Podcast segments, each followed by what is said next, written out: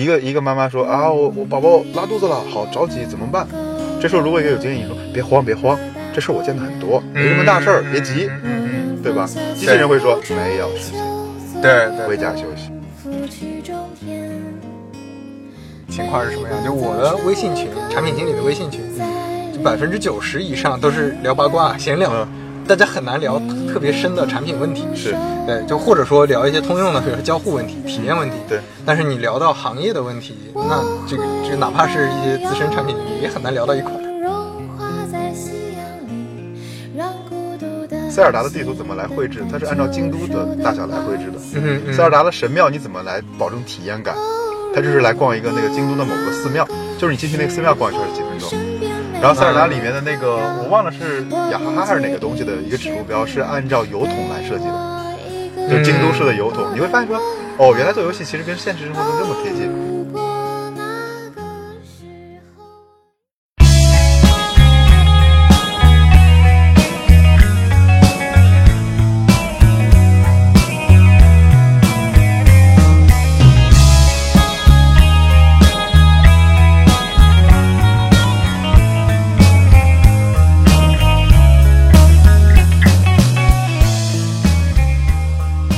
好，那个，那我们现在就开始，好欢迎来到三五环。今天我们请到的是刘少南老师，谢谢嗯，。少南老师跟大家打个招呼。嘿哈喽，大家好，我是少南，第一次录播客，大家多多见谅。啊，那个，那我我简单介绍一下，你看你怎么补充吧。啊好就的是邵楠老师是丁香医生，丁香医生嗯医生的呃产品负责人，呃，在网上比较知名的产品经理了。别 别别别别， 呃，对，然后我们我们之前我们算是今今年认识吧，之前是神交，对对对今今年认识，然后见了几次面，然后现在呢，我们都在杭州了， 嗯，所以就找机会出来聊一下。我们现在就坐在那个钱塘江的旁边，在滨江区这边，然后跟大家瞎聊一会儿。嗯，有什么要补充的 吗？嗯，我之前其实是定丁香医生之前，我也不是医疗口的人，我在之前是在百姓网待了几年，然后再往前在周末画报 iWeekly 待了一年，在那会儿其实是移动互联网最高高潮的时代，嗯，对。然后在一四年创业大潮开始去创业。然后也做了款产品叫十色吧，当然那个时代已经过去了。哦，这这个这个我是印象非常深的，就那那那个时代出来了好多这种对对这种对，产品，对但实测真的做的算不错的。后来怎么样了？呃，后来其实是这就是产品经理的局限性了，就是 只关注前端产品，但是后期在怎么商业化里面选择的方向选择错了，然后导致这个项目最终挂掉了。啊、就其实其实从用户量看，从产品前、前前端看还是挺好的。增速挺快的，因为高峰期的话，每天 UGC 的内容有十万级别的，当时点评才三十多万嘛。我呃，那这个要是做好了，就下一个小红书。啊呃，对，但是没做好嘛。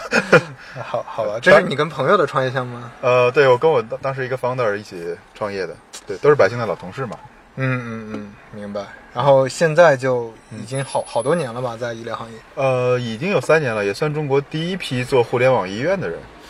啊、嗯，明白。然后呃，那那个就就互联网医疗这个嗯行业来说，现在比较头部的产品，我理解就是像春雨嗯啊、丁香啊，呃，还最是怎头么部说的是当然是上市公司平安了，对吧？哦哦，哦嗯对对对对对对，互联网医疗算上它第一个对嗯平安第一，然后阿里健康因为现在很多是在卖药的嘛，对吧？嗯所以它呃算药品电商类的嘛。呃 OK 然后呢，好大夫是比较资历久的，然后呢，唯一挂号网唯一啊这个是一个老牌的公司明白，然后还有春雨，还有丁香医生，就大概这些玩家。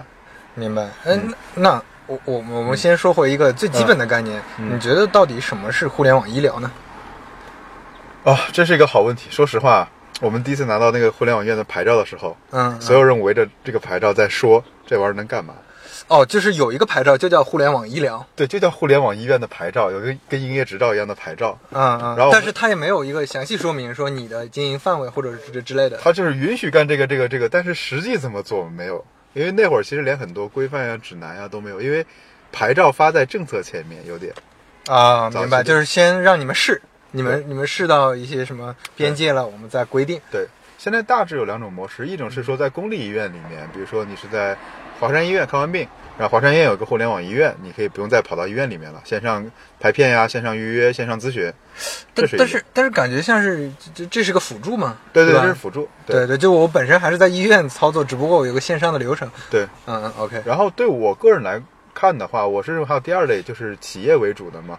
我认为，如果你要做互联网医院，大多数情况下，想占想占主角，那基本上你要做的是偏健康问题，而不是疾病问题。这种分类嗯嗯比较少见，因为举个例子，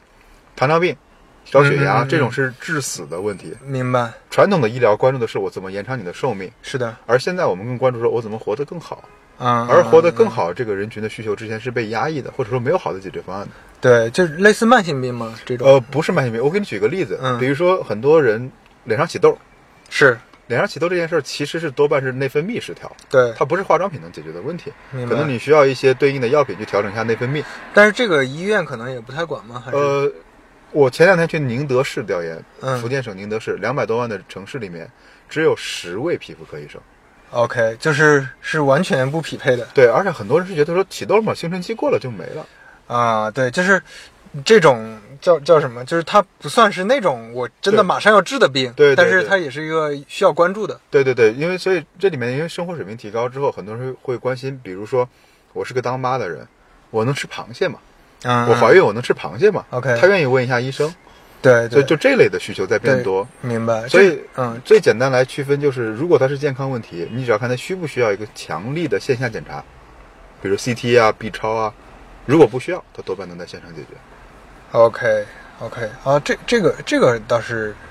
我之前没有想到的，对对这个对，挺有意思的，但这个分类非常不严谨啊，是纯互联网人的分类方式，绝对不是医疗的分类方式，这要被骂死的。但是医疗的这种嗯，分类方式会就是其实跟就是你刚才说的是完全不一样的，对吧？呃，他们还是分科室的嘛，分科室啊啊，去你说的是那种分类，对吧对对对就是我是按病症的类型对分对的。对对，那所以说说起来，其实嗯互联网医疗就大概分，就按你说的是分一一种是我是辅助，我是帮助原来医疗嗯，呃，就是医院怎么去对嗯更好的。去去做做原来的这些工作对，再一个就是我有一个创新的叫健康管理，类我似觉的得就就是这样来分，一类是延长你寿命的，这是传统医疗里面 focus；对一类是提高你生命质量的， ，OK，我是这么来分的。啊，哦哦，明白。那那后面这一种很多就确实压根儿都不算是病了，对，比如你现在看比较火的那个，像医美，其实属于医疗的最早，对要对动对刀对子打针的，对对对对比如牙科，它对也现在也火得很快，比如体检。这些嗯消费级的东西之所以能出来，就是因为它是在提高生命质量，而不是在延续生命的长度。明白，对明白。那现在这些互联网医疗公司，嗯呃，就基本上都在你那个说的这两个分类里下面吗？呃，几乎都能。你像好大夫的整个发展，其实它是在关注重疾问题的。如果你要治肿瘤啊，找专家，当然我都推荐你去好大夫，嗯嗯，，对吧？比如说平安，其实它更多的是有点偏健康类类的咨询了。嗯哼，像卫医之前其实也做的是挂号嘛，对吧？那我要挂号的很多情况下，我也是需要找一些疾病问题来解决的。明白。对，哎，那就我们再说回互互联网医疗产品或者互联网医疗产品经理，嗯嗯那你觉得会跟你之前做像实测，它是一个很典型的产品驱动，而且是 C C 端的这种啊对对对用用户驱动的一个嗯产品，和现在的互联网医疗可能很多重 B 端对或者很多重这种线下重这种传统行业的一些嗯这呃怎么说也也有潜规则啊，对对也有对后面对供应链啊是供是供给各种各种问题，它有什么？你觉得做产品经理来说有什么本质的区别吗？第一件事，其实你要补一门课，嗯哼这门课叫这个产业是什么。对对对，就你这要了门解产课业嗯是非常非常累的。比如说，呃，有医生，有药，对吧？有各对种政策的管控，你需要快速的去把这个行业了解了，否则你是根本没法设计产品的。 OK，就是你你不管做的嗯多多轻的一件事，比如说对我就做挂号，可能也要了解很多。对，做括号，比如说国家政策趋势是什么样的，国家是希望你挂还是不希望你挂，能不能加钱，每个省啊的政策是什么样的，能接不能接，啊、因为整个医疗体系在我们国家，它就是挂在一个高管控对的。对对对一个一个强管控的一个状态下。是的，所以相对来讲，比如假如你之前在滴滴的经历来讲，对因为理解一个司机还没有那么复杂，对对吧？但对是对，当然当然我们也要理啊解对出行行业，但对对是对这个产业其实可能复杂性确实没有医疗高。对对对，就很多交通管控，嗯呃，它和像医疗行业，它是有已经有很很健全的，就像你说的挂号，可能就就有一个流程，有一些嗯对政策。对嗯但是其实之前在出行方面，更更多的就是，比如说我城市交通可能有一些对对对政策，然后那个出租车行业有一些政策对，其他的其实相对就还好，对，就还没有那么那么复杂吧。因为医疗关系到人的寿生命嘛，嗯所以它里面管控的是非常严谨、非常细的。所以嗯这个我觉得，如果想转行，第一件事就是真得做好心理准备。当时我们进来之后，就是非常诚惶诚恐的做每一件事，因为你不知道背后会带来什么作用。嗯那如果说嗯，呃，我了解了产业，那我做事情的方方式方法呢，可能跟之前是有也差不多的吗？呃，有很大的差异，嗯是因为以前其实你可以小步快跑呀，迅速迭代啊，啊，但现在对你不对敢对对对对对对，会，因为你你你可能一个小改动会牵动很多事情，你可能要了解清楚才能去做。而且举个最简单嗯的例子，比如说，呃，患者向医生咨询， ，OK，你如果没有上人工监控，如果医生回复的是错误的，患者错误使用药了，出事儿啊了。啊，这个就是不是简单的说，哎，这个功能不能用了，或者这单我给你退个单吧，明白，不是这个明白级别的问题了。嗯，对，这这个这个深有感触。我做出行行业，对你只要涉及安全的，那非常真的危是非险常非常对嗯危险。而且你们这个可能大多数 大多数功能，哪怕一个信息我给对对错了，对 那可能也是要要出事情的。对，所以还有一个特点就是，另外一个就是我们做完产品第一件事先找法务。 OK，对，我们的法务其实是半个产品经理，因为他要帮你解决各种各样的合规问题。嗯嗯，因为互联联网医院这个很新嘛，很多政策出来之后还需要解读，而怎么解读、怎么理解这些政策是一个很复杂的事情。明白明白，就是政策可能本身没几句话，但是对它它风向是什么，对吧？未来可能会怎么样？就对对对对，嗯比如说不允许那个互联网医疗做首诊，啊，对吧？那你的问题是，OK，我做复诊，但你怎么解释复诊这一件事儿？哦，就它也没有一个严格的标准是吧？就有对的时候，嗯对，一般来讲，其实是国家会有个大的政策框架，然后落给每个省，然后每个省再来细化。嗯。但这个细化里面就会有一定差异，也会有些模糊地带，因为坦白来讲，很多时候它是约束性的，它并没有那么明确的一个答案给你。如果做一个互联网医疗嗯那个产品，其实做的是全国性的产品对，但是实际上还会遇到地方性的问题。对对对，因为很多时候，比如说国家发了个文，某个地方先解读了，或者你的监管地在哪里，他先解读了，你就要 follow 啊他的规则。啊，嗯嗯，对，明比白如，说我们在银川遵循的是那个宁夏的规则，对宁夏要求不允许给儿科的患者开处方，嗯哼，那我们就只能 follow 它的规则。虽然上海是允许的，那那听起来这个确实是个 是个比较繁琐的一个比较复杂一个的一个事情。对对对对对，哎，那你做了这几年嗯之后，你还有什么其他的感受？就是，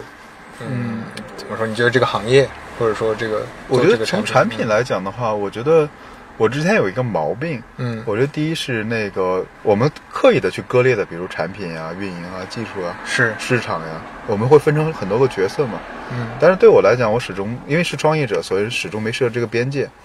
因为很多时候我理解为，举个简单的例子，比如产品经理很像建筑师，对对吧？我们在搭一个架构，我们在盖一栋楼。对，但是举个例子，比如说我们现在拿到一个老厂房要改造，我们要把它改造成一个 loft，里面是喝喝咖啡的，嗯我们不许人在里面吸烟。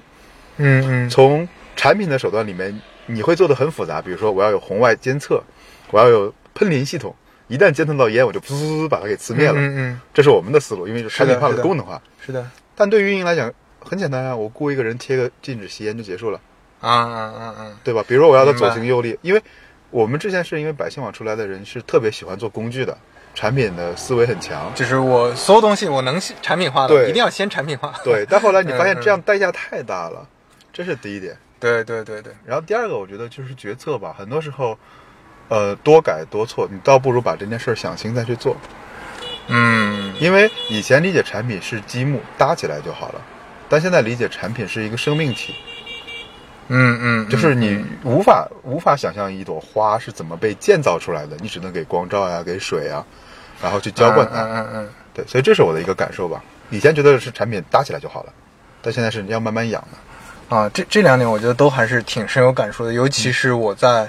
呃，你也知道我第一家公司是锤子科技嘛，嗯对哦哦 嗯这这家公司是一个非常非常 C、C 端体验的，关注那那种对呃事情的，就是它是在一个平衡轴上的那一端了，嗯对非常呃，所以我后面一直做 O to O 做啊、嗯呃外卖啊，做出行，它其实是往这个轴往回掰了一掰，对对就是。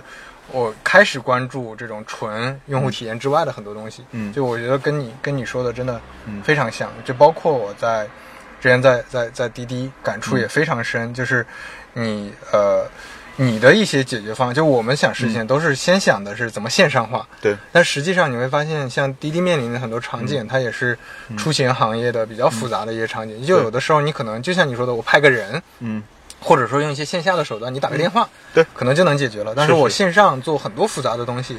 你发现反而，尤其是你像我之前做司机方嗯向，那很多司机他是不看的，就你产品体验做的再好，这些年纪大一点的司机他看都不看，是是，那你就得想想想想方设法跟运营去协作，看嗯怎么解决这个问题。对就是一切是奔着解决问题，而不是说一切奔着我要做一个出色的产品。是尤其是别人拿到，因为现在很多嗯不熟悉产品经理的嗯人，或者说一些新人，他们还会觉得说啊，我拿到一个产品看起来很嗯牛逼，是对是一个好的产品，但是实际上你会发现，就你怎么把流程梳理好，怎么把嗯对异常解决好，对怎么把这个整个业务的问题都给、嗯都给做好，这这个可能反而是更核心的。对对对，嗯，现在你觉得，就其实我们刚才已经聊到了产品经理的一些、嗯呃现在一些变化，就比对嗯如说像我们现在做的这种出行也好、医疗也好，它已经跟典型的原来的 C 端产品经理对或者说用户体验产品经对理已经很不一样了。对，那你觉得大趋势会不会也是嗯这样的？就是后面的产品应该大部分也是业务性的。呃，我会我认为是这样的，因为你可以理解为就我一直感觉产品经理现在很像电工，嗯哼，我们小时候电工是很受尊崇的一个行业啊对对吧？我们对家里要请个电工过来走走电线啊什么的，很高级。对，但现在你会发现说，好像不需要了，有这种、嗯有这种体会吧嗯？对对对，对，为什么不需要呢？ 因为因为基础件被搭完了。因为我记得二零一一年的时候，嗯我们第一次看到 App 上面有启动的那个 Splash，啊啊，你会觉得说哇，这是个天才，他能想到这样的东西。嗯我们第一次看到推泰的下拉，你会觉得说这是个天才，有这样的交互方式。对，因为整个苹果的官方框架里是没有这些东西的，嗯，所以那嗯个时候产品经理很吃香，是因为这个设世界的基础设施没有被搭建好，所以需要大量这样的人。对，这这种是属于创新型的产品的方案。对我要出很多方案是是怎么说之前没有的，对嗯然后现在都真的是一个呃探索期。对然后我我去我去反复的去思考去对嗯做，但是当这个基基基础件啊、呃基本件做好了之后，对对我在上面其实变成了一个搭建的过程，，对对一个维护运营的一个过程。对，所以我认为是基础互联网的基础设施被搭建好了，所以呢，我们这批人是闲置出来了。而这时候，如果要再找到新的价值，就必须跟这些行业去进行结合了。嗯，嗯这是我对我个人的一个观点。对，而且你跟行业结合之后，你要在这个行业里做创新，嗯，那其实就不是像刚才说的，因为你说的其实是交互，嗯对对对算是对对交互。对但是你像医疗行业，对你交互是解决不了问题的。对你要解决问题，必须深入业务。对嗯那这个边界一下就就对，嗯要么你就是你还是做交互，你就还是用户体验的对设计师、产品经理。嗯但是你的边界就会比较小，对你在这个业务里对嗯就会负责的事情、决策权、话语权就会比较小。我我当时其实面临一个选择，因为我不是写代码出身的，对对我第一次去百姓网入职很崩溃，因为剩下全是工程师，就我一个人不会写代码。嗯哼，呃当时我就有两个选择，我觉得 A 走技术路线，偏技术的，因为这个肯定是将来能用得到的。对你像后来的机器学习啊，对对对这些人工智能肯定都是用得到的。我另外选择了一条路，是因为我是学艺术出身的嘛，嗯我选择去理解人性，因为不管怎么变，嗯嗯嗯人你的对象、你的用户是不变的，你要去理对解他。对对对，所以举个例子，比如说这个事儿，这就是我能从可能跳到医疗行业里面还能继续做的原因。比如很多人会觉得说医疗 AI 能替代医生，没错，嗯，从嗯长期来看没错。但是回到最基础的人性上来讲，你愿意让一个机器人给你一个结论吗？OK，即使它是对的，嗯，你心嗯里什么感觉？对对对，我还是就希望见到一个真人。对，就是你哪怕未来你是做机器人、做嗯对 AI，但是你还是要了解用户是怎么想的。对嗯你要给他做成一个，就不是说我这个产品能解决问题就行了对。嗯它你解决的只是说啊，我出医疗方案的问题。对。但是最终用户感知层面的问题，一定还是需要去理解它。对，用户还有情感诉求。比如举个例子来讲，一个一个妈妈说啊，我我宝宝拉肚子了，好着急，怎么办？这时候如果一个有经验，你说别慌别慌，这事儿我见的很多，没什么大事儿，嗯别急，嗯嗯嗯，对吧？机器人会说没有事情，对对，回家休息，对。对对对对吧？？而且这里面再往里面挖一层，比如说为什么我要找到一个人是出事儿了我能找你，我能来砸你场子，你嗯跑得了和尚嗯跑不了庙，嗯我会有这种心理。机器人，我是找写代码的工程师呢，找 AI 公司呢，还是找用这家公司的医院呢？我找谁？谁来担责？好，从监管部门来看，谁来担责？嗯嗯，就这些都是人性里的东西。明白明白。这这你说到这个，我也想到之前的一些、嗯一些经验吧，我可以聊一聊。比如说之嗯前做司机方向，其实你会觉得，呃，司机这些用户。他也是一种用户嘛，嗯嗯但他的用户诉求比较简单粗暴，就是收入嘛，嗯嗯就我只要保证他有收入，对而且收入达到他的阈值，是不是就 OK 了？对后来你发现不是的，嗯，就因为他们也有一些感性的认知，这个感性认知是什么呢？他们对稳定性和确定性有要求。嗯就是你我们去走访过一些没有到嗯滴滴做司机的那些司机，嗯他们收入绝对值，嗯一年收入绝对值可能比滴滴司机低。嗯他们比如做出租车、做卡车，嗯呃，司机或者怎么样，或者在公司上班、做蓝领，但是你发现核心问题是，嗯他们觉得嗯滴滴不能给他提供稳定的收入，嗯嗯这个原因有很多。有的人觉是得是可能是政策风险大，是是就是就可能隔天隔三差五的，啊我的车、车跑不了对了，对对我对人跑不了了，或者就是你这个奖励活动浮动太大，嗯对你这两天有奖励，那两那两天没奖励，就。这样你，你其实用用共情、用同理心去想一想，就发现这个好像还是真的是呃，对每个人都会有的这种这种思考。因为我们在公司上班是签一年的合同，对，那我们这一年里至少每个月的工资是相对对固定的，对对就可能奖金变化，但是工资是固定的。我们有一个有一个这种这种叫什么确定性，对一个一个一个心里比较踏实的感觉。但是对于滴滴司机来说，很多没有，是的他们就会有点慌，对就宁愿我去选择一个更稳定的工作。对所以这种其实你是从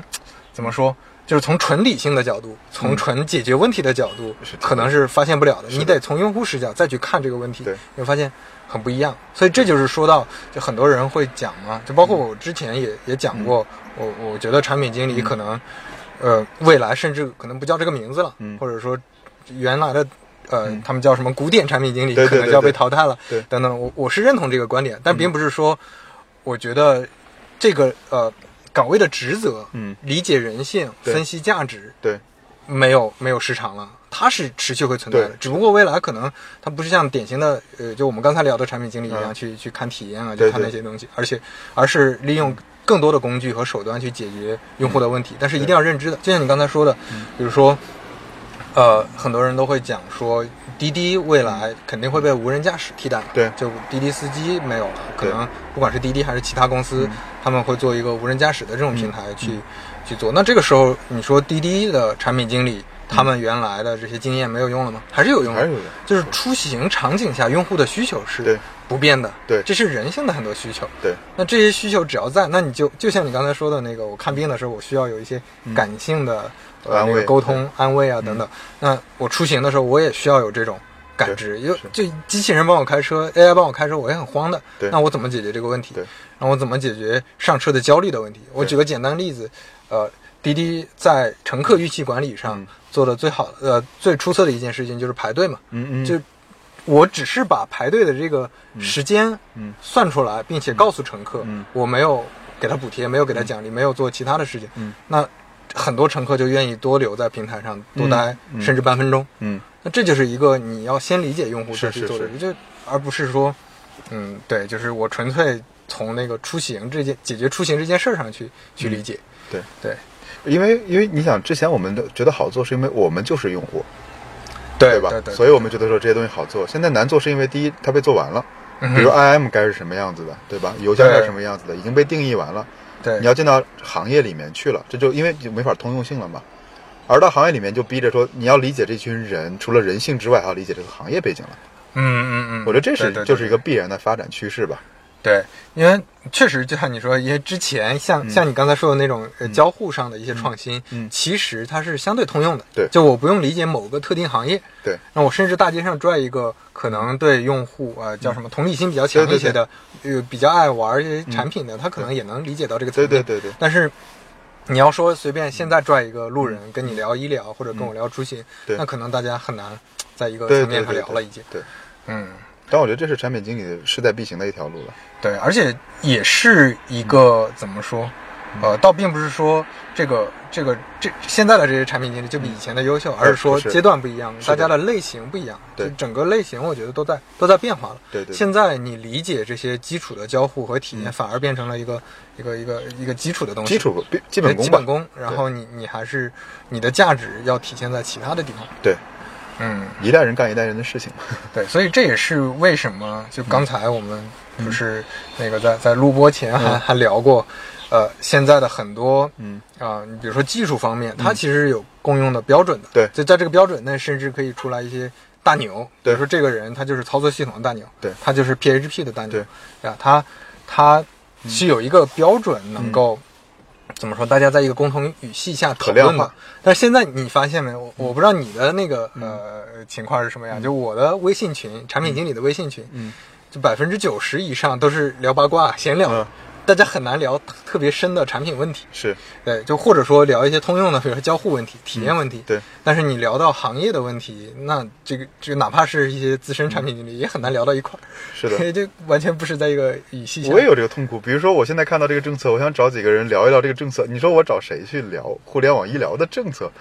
对，这有点尴尬。嗯所以所以这也是我有的时候跟其他的新人产品经理聊，嗯我说你宁愿多找一些，当然找行业外的人，可能、呃能能给你一些启发，嗯对吧？嗯可能他们有一些东西可以让你复用，但是更关键的，你还是要行业内的人聊。是，就是你比如说我，我如果是在滴滴做司机方向，嗯，那我多找司机聊，多找线下的司机运营聊，是多找城市团队聊，嗯，其实会比我多找什么嗯头条的产品经理聊，是是嗯什么快手的产品经理聊，那个阿里的产品经理聊，要更有价值，因为他们能给你更多行业上的一些输入，对解其决实问题还的思路。其实还有一个思路，比如说像我遇到困难的时候，或者遇到没方向的时嗯候，我会选择到现场去。对对对对对对对对，因为就像我，我会经常比如说跑到一线去看看城市是什么样的，医生什么样的，他在什么样的环境里就诊，候诊的人是什么样的，他是怎么心态，那个城市的 GDP 是什么样的。，对对对，我觉得这是非常重要的。就当你，因为我们会遇到一个叫问题的东西。对吧？嗯如何解决问题？那你只能拿信息，信息越多，不确定性越对对对对，就越越对对对。所以你要去怎么树立信息，特去一线去。对，你说这个我就想起来之前，嗯呃，早期其实你像很多用研方法、嗯嗯用户调研的方法，嗯嗯嗯或者说行业调研、行业咨询的一些方法，其实都有很多很多年积累下来的，嗯这种是的咨询公司或者什么是是他们有这种方法。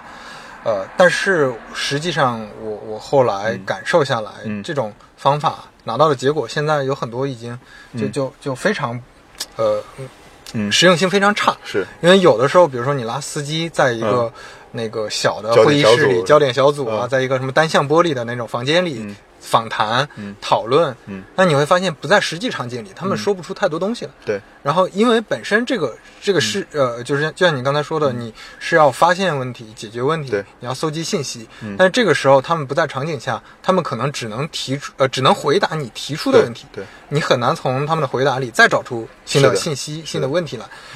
那什么场景下最好呢？就是我们打车的时候，嗯你会发现他们在那个会议室里不会吐槽的东西，是是是打车的时候司机天天在吐槽。那这这个就是呃一个就是一个小的嗯我觉得一个一个也比较小的变化了，就现在的很多嗯传统的方式其实都在被淘汰，那种那种那那那些通用的咨询方法，那种嗯都在淘汰调研方法，其实对，就就他们很难深入去嗯了解到用户和这个行业产业的一些信息。但我始终觉得，一个产品经理心里面至少得有几个 persona 画像。比嗯如对我来讲，其实我比较能理解拼多多，因为我老家是河南郑州的嘛，嗯嗯嗯，对吧？我家楼下里面就是有这种小摊儿。明白。对，对我妈来讲，其实她去买拼多多上东西的质量，她不会嫌质量差，因为楼下的质量不会比这个好到哪儿去。 OK，对，所以你心里面始终有一些这种基础的大众人群画像，你就不会跑偏。像我爸是开出租车的，我就非常好理解司机的生活是什么样的。嗯，但如果我们没有这么多的生活经验，只是在看一篇一篇的文章，看一些报告，你会丧失了对这个人群的理解。嗯，所以我觉得这是对我像我，因为我是学艺术出身的嘛，很多时候我除了看很多理工科的书之外，我会看大量的纪录片和纪实文学，嗯哼比如说像之前那个三河大神，啊，对吧对对，因为比如说因为我之前在百姓网做的时候，我们去工地看过，比如说给你嗯讲个很简单，农民工其实不是我们想的那么苦逼苦大仇深，嗯哼现在九零后农民工的思路是什么？老家有房，我就出来玩几年，我也不需要攒钱，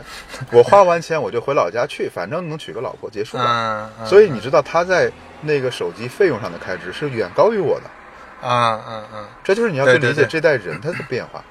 对对对，就嗯嗯，说到这个，其实就是像之前黄峥讲的那个，大家就一直热议的什么五环外、五环内，对对对，包括我们的播客节目叫三五环，对对也是对在讲这个事儿，就是你你你在你自己的这个嗯环境下，就在办公室里，对你看别人写的东西嗯，呃，呃就是你你看别人写的东西，其实对是你你自己的理解，对再把这个理解转化一层。对但是他写的时候，他也有他的理解对再转化一层。那其实你跟真实的场景和真实的差很人远对隔着好几层的。对那你最后理解出来这个东西，真是差别非常大。对就就真的我遇到过那种，嗯呃，我写的东西会被别人解读成各种奇怪的一些、一些结论，嗯是或者是嗯说我看过一些，呃。看过一些，比如说那像于晶老师啊，像其他一些嗯前辈他们写的东西，但是你真的当面跟他沟通，你发现哦，你理解的跟他说的，他一实样际想说的也完全不是一个是是一个事情，就是这种，嗯对这种获取信息，你如果是能在现场，对能在能获取一手信息，对，那这种这种价值真的真的非常非常大，对，但这里面其实，呃，我非常认可“答案在现场”这一个观点，但另一方面，现场不等于访谈，对对对，很多时候就是你嗯的感知和体验能力。是的，是对的，，所以这对嗯这个我觉得说产品经理为什么有点难做，是因为他除了有理工科的理逻辑思维很强，他要有这种人文的感知能力。对这种非常强的同理心。然后同理心并不是说你知道他的喜怒哀乐，嗯对对你要理解到他的生存状态、他的社会性、对他的社从他的文化程度啊、嗯社会地位、收入水平等各方面，他的社会属性导致的他的这个思考可能是什么样的。对嗯对，一很多时候你真的是，呃，尤其是我之前做做那个，比如说外卖员的群嗯体，就是外卖配送员的群体啊，司机的群体，他们跟我们嗯，差别是非常大的，是的他们的生活状态的嗯各方面的理解，你就真的会发现，有的产品你觉得应该是这么理解的，它是理解完全不一样。是的，是的，是的。对对，那那这种真的是需要你长期的，嗯嗯，就就你刚才说的，我很认同，就是我要到现场，我要嗯反复的跟用户交流，然后同时呢，你还要长期的去嗯做这件事， Update，持续的做， update 对对，迭代，对嗯因为有一些你之前就你不可能一次性的就获取是最真实的，是你是还要反复的去修正，对对对对，嗯，因为这里面其实还有一个点，就是很多人做这种心里面存这个人，他会把他存成一类人，比如说这个人是穷人，啊啊，这个人是对对富对人对对，这种标签化嘛，对， 但实嗯际上其实比如对我来讲，我会去拼多多买东西啊，因为我就买个擦屏幕的东西，十九块就可以了，对对吧？然后再比如说，你比如说他最近呃做这种双十一活动、对啊百亿补贴等等，哎，我他不去买的啊他的手机 iPhone 就是最便宜，对全网最便宜的。那有些人也会去这上面买，对，只不过我不去买那儿买其他的东西等等。就这个可这嗯，你把这种复杂问题简单化，对嗯其实就本身就代表着你这个比较业余嘛。 其实从这个角度来讲，我们如果是以人为一个基础单位，你就可以再往下做下一个事儿：人类是怎么做决策的？对对嗯这对，件事是我持续也在研究的，就人是怎么做决策的。因为你只有理解了他怎么做决策里面，你才能更好的去设计产品。对，哎，我觉得我觉得你你你说的这个跟于军老师今年要出的那本书哦讲的好期非常待像，，好 期待。它是呃第一个层面肯定是要先认知用户、嗯认知心理啊，它肯定是先有一个社会性的，就像刚才聊的那些存在，它有一个意识体，嗯，然后。呃，你理解了之后，你再去理解他怎么做决策，嗯他的决策又跟他的认知和他的价值判断有关系，对对吧？就你你做的同就就像刚才说的，你嗯做的、呃同一个产品功能，你是理解是这样的，对，他不是，但是它不是这样的，因为所有的价值嗯，没有客观价值一说的，对全是主观价值。对，就你这个东西，因因为你，嗯，这这个经济学上其实早嗯有解、解读了嘛，就是你这个东西对他有用，对对你可能就没就用，没有价值嗯或者说其实对你们是差不多有用的，但是因为认知水平或者认对知差异，啊，大家觉得这个价值不一样，是那那也是非常有可能的。对。所以另一方面，比如说你除了理解人性之外，另一方面就要去研究脑脑的决策是怎么做的对。对，这是更更更底层的一个思考嘛。对对对，所以这里面其实人不是所有时候都理性的，他是很多时候是感性的。包括我还是举拼多多例子，因为我最近一直用它。嗯哼，我那天想，因为他给我发了一个优惠券，我在想充话费。然后我觉得他把一系列的这种在《思考快与慢》里面讲的前景理论用到极致，嗯损失、厌恶，然后那种人的欲望，然后怎么去转换这个心里面的标的物、沉没成本，用的是非常棒的。如果没有一个，就是我我我还问过一些我的我的公司的一些同事吧，嗯哼，在他们来看，只是觉得说拼多多很鸡贼，但在我们能看到说它是大量的心理学套路的应用，且应用的非常之棒。对对对对对，而我觉得，如果你能读到这层的话，我觉得你能前进一大步，对于产品的理解。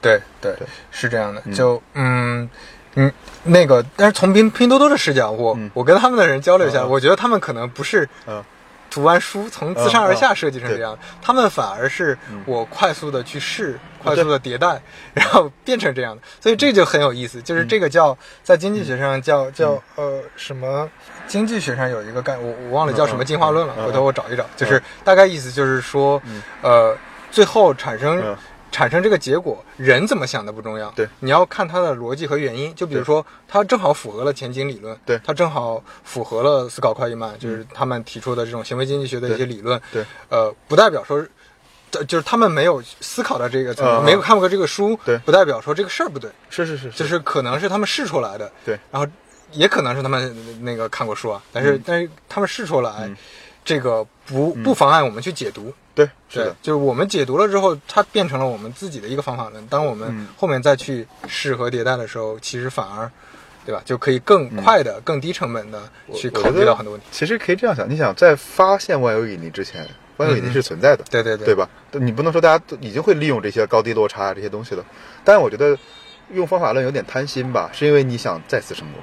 对，对吧？是这样的，我觉得这是方法论的价值。是这样的，就是呃，因为呃，有的时候，呃，怎么说，有些人他会非常。鄙视或者不喜嗯对欢方法论，尤对其对产品的方法论啊，对一些理论性的东西嗯。但实际上，我觉得它还是非常有价值是的就是的它，呃，在某些程度上，当你理解的比较好的时候，它其实确实能让你少走弯路。嗯是但是，呃，就这也是一个平衡，就对嗯不代表方法论和这些理论、这些工具能够帮你再次成功。它确嗯实就只是工具和手段。其实这里面后来我能想通为什么，原因是有哈耶克有一本书，就是呃有一个论文，它是讲那个分散分散经济的知识，啊、分散的知识。嗯举个简单的例子啊，书名那个 paper 我忘了名字了，嗯但思路是说，只有我们都知道应该低买高卖嗯，做生意，对吧？我们都知道这个季节可能大家想吃苹果，嗯但是只有你才知道，你家楼下的一个小摊儿，它今天要关门，所以苹果非常便宜。你可以把它打包到另外一个地方，那些人他想吃苹果，你就可以卖出一个高价。嗯而这个知识是分散在社会中的，嗯嗯嗯嗯，它称之对为对叫暗，我称之为叫暗知识吧。对嗯那我们都知道，就是听了很多道理，我们都知道，但过不好这一生是因为你缺乏这样现场的知识。对对，就是信息，就你不光有理论，你对的逻辑，对你的同理心，这种是属于我我理我我我总是把它会比喻成，比如说 CPU，对对对你可以有很好的思考，但是同时你要有输入，对你才能有输出，对，你的输入就是你刚才说的信息和或者对经验，对比如有的经验是你从你你说的理解产业，嗯对对其实就是获取这个产业的经验，对就大家怎么做的，你你重新自己跌打滚爬自去做一个医疗项目对也可以，对对吧？但是没有人会那个对嗯挡着你，但是你你想要低成本的做，那最好的方法还是跟先人，就对大家已经做过这么多年医疗的人，听他讲讲，对，听他去讲经验，你对去熟悉这个产业，对嗯你去理解这些，然后同同时另另一方面就是各种信息，对对吧？你能获得跟别人不太一样的一些信息，嗯你能够做呃那个那个不太一样的判断和对决策。其实还有一点很重要的，就是为什么你要自己去试嘛？就是因为嗯你在试的过程中会发生各种意外，这个意外几乎没有标准答案。而在这个意外啊对解决对的对过程中，你获得了一个特殊的经验，而这个经验只有你知道。而你想，每个我们所说不说做企业、做成生意的人，都是他知理论知识都知道，低买高卖，对吧？对低吸低吸高抛都知道，但实际上他得到了特殊的那一刻，他有一个答案，叫做说，哎，没人知道这个苹果可以这样卖，对我来卖，我得到利益对对，所以这是一个经济的回报，我觉得。对对对，就是嗯，现在我是真的有这种感觉，就我我我刚毕业还年轻的时候，嗯刚刚开始那几年，我会感觉说理论和方法论真的特别重要，对就是你的方法论比别人优秀，嗯啊，优秀百分之十，优秀百分之二十，你就能比他成功百分之十百分之。对对嗯后来发现不是的，就是这个理论首先大家都。懂得差不多，对嗯其实很少有人说这个水平特别差还能成功，对那就真的是运气特别嗯好。对对对对但是但是大部分人其实，在认知理论这个层面，嗯不会说差的嗯太多。包括我接触到的，你会发现，嗯，就包括于军老师也经常跟嗯跟我们嗯跟我们讲，他接触的那些企业家，嗯那些成功的企业家，不管是张一鸣啊，嗯嗯嗯或者快手的宋黄爱等等，他们对产品的理解不亚于一个非常牛逼的产品经理，是对产品的理解非常深，是嗯他要理解产品，可能还要理解是、呃他们本来技术出身嘛，对对就也要理解技术，要理解各方面，嗯才能做好一个这么、这么这么大的一个生意，是是，对，这这些理论的东西都是的， 都知道并并没有这种嗯那个太多的差差异化的东西。然后核心就在于信息，还有就是一个东西，我觉得比较关键的是企业家精神，嗯对就是说或或者说创业精神。对对，就我觉得反而过于纠结，比如说我之前有嗯几年就可能是过于理性和逻辑的去做决策，那这个状态其实反而不适合去做一个新的事情。对因为做一个新的事情前，你做了大量的分析，你发现哦这个事儿好像没那么靠谱，你就不会去做了。是的是的，但是你会发现，那些呃，那呃很多成功的企业嗯家反而就是在确定性很差的情况下，甘甘愿冒这个风险。嗯但是也有很多失败的，对他可能再再去尝试下一个机会。是但是你如果前期做太太多的分析和判断，去、嗯去去计算，那就真的非常非常难。其实人是这样的，人做决策一定是感性的，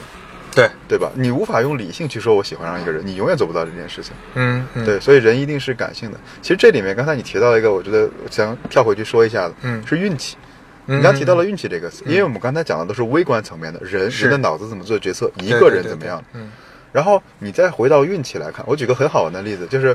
呃，我之前是在上海买了房子，原因也很简单，到年龄了，嗯嗯，对吧？然后那就就就买了，然后买的时候还觉得说啊，好贵啊，这这么贵，然后比我老家贵好多，嗯觉得可能这辈子不会再买到更贵的房子 了吧。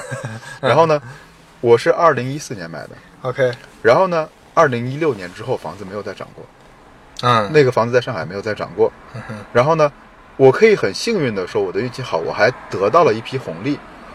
对，但这个是运气吗？如果你再拉到历史的长度来看，如果回到一九九几年，如果你看到中国当时面临的经济危机，嗯你哼，看到政府在解除房地产，因为小时候我们家的房子是分的，啊，对对吧我们是分的嗯房子是，他在把商品房商品化，然后呢，再看到了中国分税制的改革，导致每个城市或者每个省里面挣的钱，需要是从那个营业税里面带来的，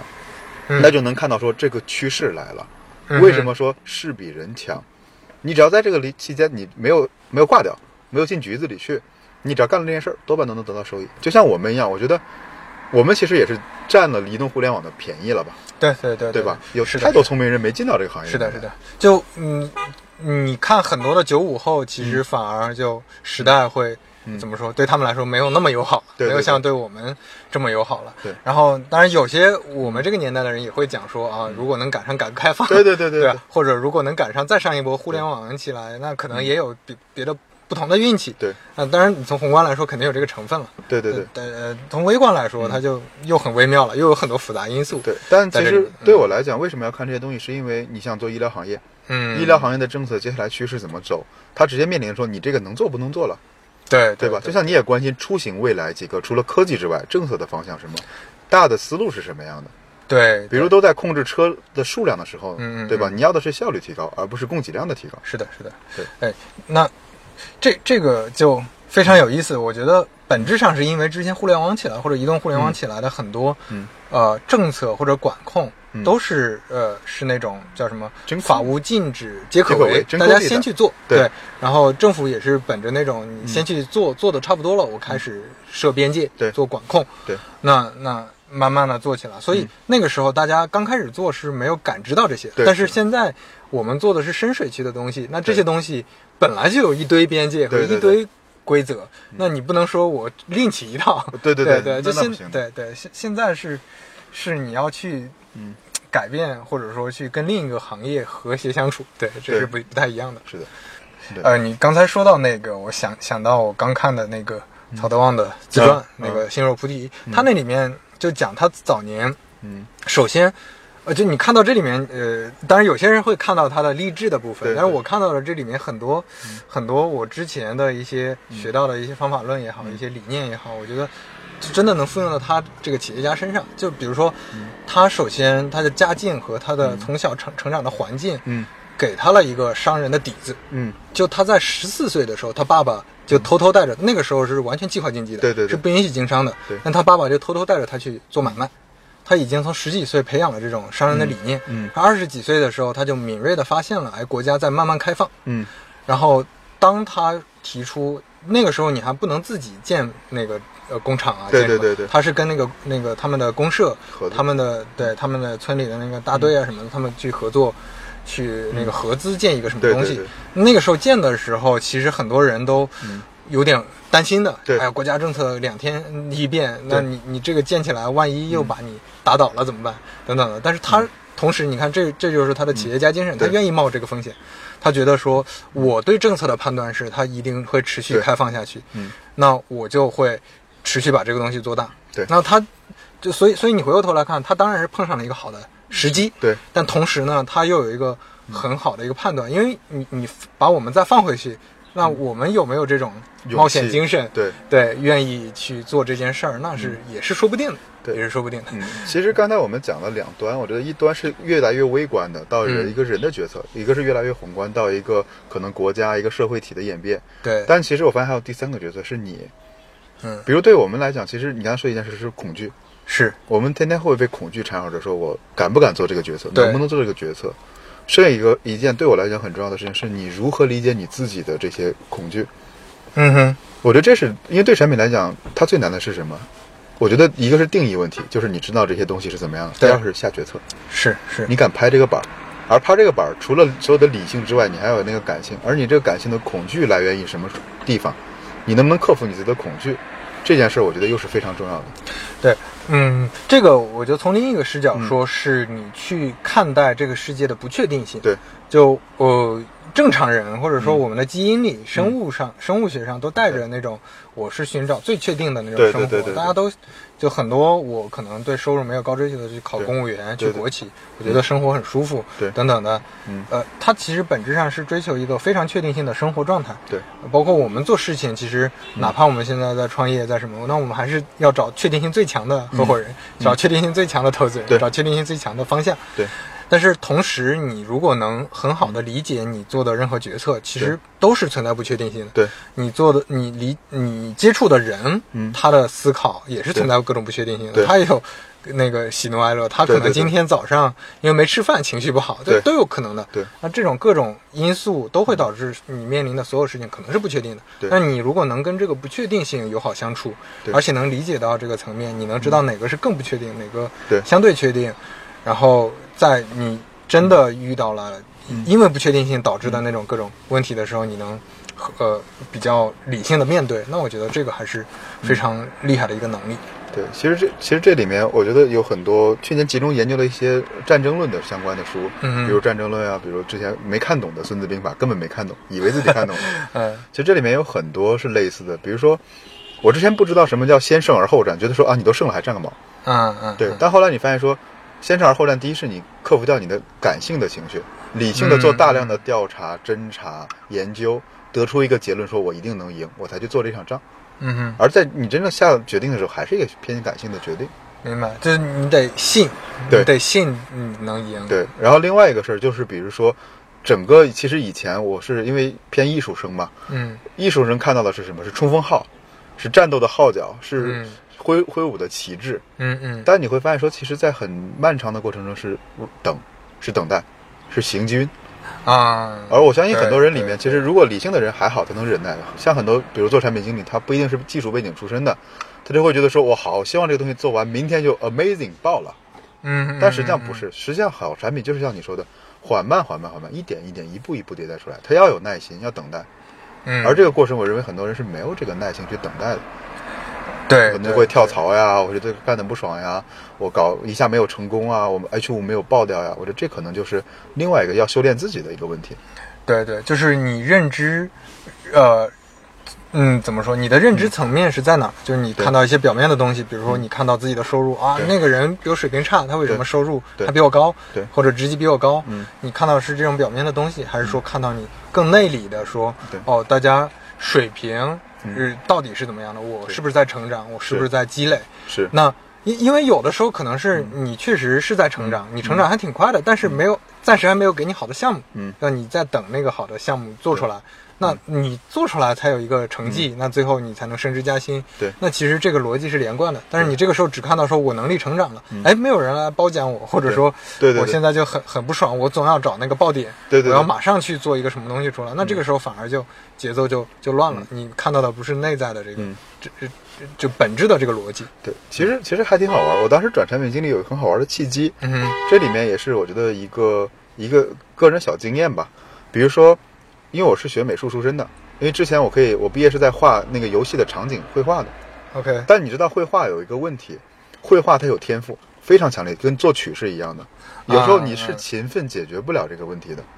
因为很多人有天赋有勤奋，是的，我没天赋我勤奋我是超不过他的。是的，你能看到十八岁的人能画的超过我将近二十五岁的人，嗯且我永远感觉我赶不上他。嗯，所以我当时做了一个选择，叫做说我要去找一个能积累经验且经验越放越值钱的行业。明白明白，所以这也回到说，你作为一个产品经理，你要再看我得到的这个东西，它是一个一次性的，今天过了，明天没用了，还是说我今天能得到这个知识，明天还能用，或者还能用，越积累越香，越积累越沉，它就成为了我资产的一部分。对对因为有很多人会觉得说啊，这个地方我工资低，我要跳了，嗯我就下个地方。虽然做的事儿可能还跟现在事儿差不多，还在重复重复，比较机械性，但这边可能收益非常低，但是我能不断的突破突破突破，积累积累积累。对我觉得这样对你能积累了很多的资产，而你有了这个资产之后，将来有一天变现可能是对更高的。对，所以所以我有的时候嗯会给那个新人产品经理的朋友建议，有一个简单的一个建议，就是你要向内看，而不是向外看。嗯对，就是你看外界给你的标签，你看你现在所处的外界的环境。嗯首先它，它很多确实是不公平的，它有很多不确定性的存在。那个就是老板的七大姑八大姨，是是是再加的什么小孩派过来的，是是对吧？可能有因为机缘巧合，他对运气好，或对者有很多原因会导致你觉得你的现在的外在，嗯别人对你的标签和评价，嗯，不符合你呃自己，就这些都不重要，你还是看你自己对内内在你是不是真的在成长、在积累、嗯在变化，对吧？你能做这种好的事情，那那你剩下的就是等一个机会，嗯就除非你真的真的运气爆、运气太差对太差，对最后始终没拿到机会，那那那个另说。但是当你准备好了的时候，机会来了，嗯那这个时候你才能最后有一个好的结对果。其实如果一件事儿只是单纯的把这件事儿做完，我称之为叫一笔费用，因为它把我时间花掉了。对对对，这是输出，对，对这不是输入。如果在这个过程中，我积累的一些经验，或者为为了这件事儿又去 research 了一些东西，嗯嗯我就是我的资产。对，就是说到这个，其实这个我我们说的这个理念也能解决前面我们提到的那嗯个问题，就是啊、以前的很多所谓古典产品经理为什么对嗯现在没有市场，对嗯或者说那价值没有那么大，是因为呃他们的资产在慢慢那个贬值，对对吧？就他们会的那些东西，其实现在不大太家都需会要了对，对。然后你你你，所所以你反而要去关注像我们前面提到的，嗯比如说对用户的理解，嗯对医疗这些嗯看病的病人啊、对患者、医生，他们到底怎么想的？对医院院方又怎么想？对，这个行业里产业链条，其他的人又怎么想？对，出行里面司机怎么想的？乘客怎么想的？对，呃，城市租赁公司怎么想城的？啊市规划怎么想的嗯然后城市规划怎么想的？国家怎么想的？因为中央政府和地方政府又不一对样，对对对，就嗯，你可能理解这些，你会发现，哦，虽然我从出行行业走了，对但是这种理解可能能复用到别的行业，对对吧？对政府政策的解读，那对对很多对行业都需要，对对吧对就很多这种，你会发现呃这种这种经验，它反而会变成，就像你说的，它是一个资产，新的资产。对，你要去寻嗯求这种资产，而不对是说去看只只去看说啊，还把它理解成一个电工。我觉得你对那对个对嗯例子非常好，你把它理解成一个电工，你会呃错认为那些，比如说我会用 Extra，嗯对对我对会写文档对啊，我会加个按钮做对个功能，你会你会错认为这种是资产，对，那就那就咱这资产已经贬值的很厉害了。对这这种资产，因为因为行业嗯已经已经是标准化了，对就大家就像你说，基基本件都已经建设的非常啊好，对对对，那对就就不再不再需要，嗯，所以我觉得人生就是不停的买入资产，减少费用就 OK 了。对这嗯这个《穷爸爸富爸爸》里面也有这种，其实那本书 那本书对我影响特别大，是原因是，是嗯我记得很清楚，九八年的时候，嗯一九九八年，然后我之前学习很差，我不太爱上课，然后天天打游戏，嗯然后我爸就天天冲突嘛，在家里。九八年刚上初中，嗯，然后呢，我爸就去书城买了这本书，看完之后，我们家整个人生方向就变了。你们家 整个方向整都个办了，变因为我爸之前是强力要求我学习，好好学习，班里嗯前几名嗯。下面说，如果打游戏，他给我定了一条特别有意思：嗯第一，只能打电脑游戏，不许打电子游戏；他认为电脑是更先进的东西，啊，而那种摇杆的街机，他认为是很落后的东西啊啊啊啊啊，因为他说你再不行，将来你能去给别人装个电脑。明白明白对嗯啊，这对对对，这这种那个时候你就有这种意识了，我觉得会是我爸的意识，不是我的哦意识。哦，OK，你 那个时候可能还理解不到这个层面， 对，但我觉得就是打打打打红警很好玩啊，对对对 而反且正好玩。对，而且红警坦克多呀，一次能圈十几个呢。对我觉得这这个意识真的非常重要，我我我我可能也是毕业后几年我才慢慢培养出来这种这种意识，就是你怎么理解资产，哪些对是负债，哪些嗯对是对消耗，对哪些是吸收，这对这个这个差异还是非常大的，因为有的时候，呃，其实这又说到人是感性和理性，嗯对，嗯有两种思考方式的嘛。我们平时会呃习惯性的用感性思考，比如说，嗯就包括我们生理上也会有一些反应，会让我们觉得，比如说我们忙了一天，对我们觉得很充实，对对吧？但是这个充实，你不去分析，这是说所谓消耗的充实，嗯对，还是说你在吸收的充实？对嗯对对，这个是不一定不一样的，它只是肌肉反应给你的一个、哦，我今天好像干了很多活，嗯嗯嗯对吧？我劳动创造了价值对，对你只是有这种相对虚无缥缈的一个感觉，对对，其实这里还有个好玩的东西啊，我们有很多的传统观念都是错的，就是作为产品经理，我觉得非常需要来挑战它，因为你越挑战这种传统的东西，你越能发现新的机会。比如为什么打车必须扬招嗯嗯？Why？为什么？嗯不一定可以，可以为什么我不能在家里吃个盒饭？嗯，对吧？你能提出这个问题，答案就有一半了。而举个最简单的例子，我们之前会被约束，很多传统观念约束，比如说，我看到一个人开了一辆玛莎拉蒂，嗯能证明什么？嗯实际上只能证明他花钱买了一辆车，嗯嗯，不能等于他是个成功人士，不能等于他有钱，不能等于什么，都不能等于，对，只能等于他有钱，他开了一辆车这个事实。对而我们看完之后会产生这样的心理是：哇，他好有钱，哇，这辆车好棒，哇，我想挣钱，我现在没钱，我好难受。为什么你要有这些情绪呢？嗯嗯嗯嗯，但实际上，一旦你能客观冷静的来分析许多事情，你就能发现可能之前别人忽略的，而这些意识是潜移默化放到我们脑子里，我们都没意识到这个操作系统在运转。而我认为嗯产品经理能觉察到这些问题，你才能发现更深的行业问题。比如举个例嗯子，我们当时刚做定向医生的时候，我发现一个很要命的问题：医生不会给自己的行为定价，啊啊，因为明白。公立体系是定死的。对对，他是拿工资什么对嗯那种方式，奖呃，金。一是吧就是比如说挂号费是国家公立哦，物价你就是说定死是的定死，他他不是不知道定价，而是这定价都是别人定的。一是定 死的，二是我嗯这辈子就没想过我看个病改多少钱，我我没概念，我也没机会去实践这个概念。他们呃没有这种按出诊费，比如一次多少呃钱？有的有的，但是嗯是固定死的。比如说，你想你去医院看病，一般挂号是几十几块钱，嗯哼对吧？高一点的主任几十块钱，专家一百多块钱，嗯对？吧？对大多数医生根本没有啊资格来说，哎，没嗯我今天调成二十九，我能不能先调成五块钱，冲个量，再调成二十块钱？啊，对对对对他没有这个意识。对对对，而我们发现说，如果一个医生根本不知道说啊这是个问题嘛，或者说哦可能十九块钱或者二十九块钱就行了，跟医院一样。但后来我们发现说，零售行业里面其实非常清晰了，对对吧？？我们拿了一套零售行业的经验，告诉他们你该怎么设计价价格带，甚至我该怎么运营这些价格带，你该怎么降价、怎么促销、怎么涨。然后医生会发现说，哦，我原来好像从来 never 没想过这个问题。是是，对，所以这里面就是非常有意思，就是我们有太多的观念是我们不知道就被灌到脑子里去了，而你意识到这个观念就已经很难很难了。嗯，对，那个之前呃，我我也我也应该写过一篇文章提到，我觉得产品经理最重要的能力嗯嗯嗯是自我认知能力，是呃，就是你有好的自我认知，你知道自己的边界在哪儿，嗯对并且同时你可能有嗯认知的呃这种好奇心和动力，就你能 f- 去突破你的边界，嗯嗯嗯因为我我就像你说的，我们从小的很多观念都是，呃，我们得到的是结论，对就哪怕对有的时候这个结论有分析过程，但那个对嗯过程可能本身也是一一些结论，对，对，我们只是拿到了一些别人讲的结论对和一些现成的东西，嗯所以，所以，所以那个小的时候就很少去做这种逻辑思考，嗯但是后来你会发现，当你突破了这个，你去对嗯想为什么得是这样的？因为从小可能大家潜移默化的就会觉得，像你说的开豪车的，嗯对对他对就会是个什么什么人。你对看，又是一个富二代出来对，出来、呃装逼了或者对怎么对样了，就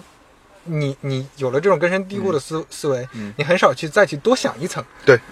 那这个时候你面临很多问题，嗯你就变成了一个固化的思维。对就像很多产品经理，他们就会觉得说，这个这个岗位就是我学会几个工具，对对对然后我就去用，对嗯然后我去，呃，那个上面安排的任务我去完成，那就完了，就他不会去再去想一层，那就嗯这个就非常麻烦，他是成长会非常非常慢。是的，是的。所以我觉得，其实一个一个行业不能被培训是个好事儿，一旦能培训反而是坏事儿。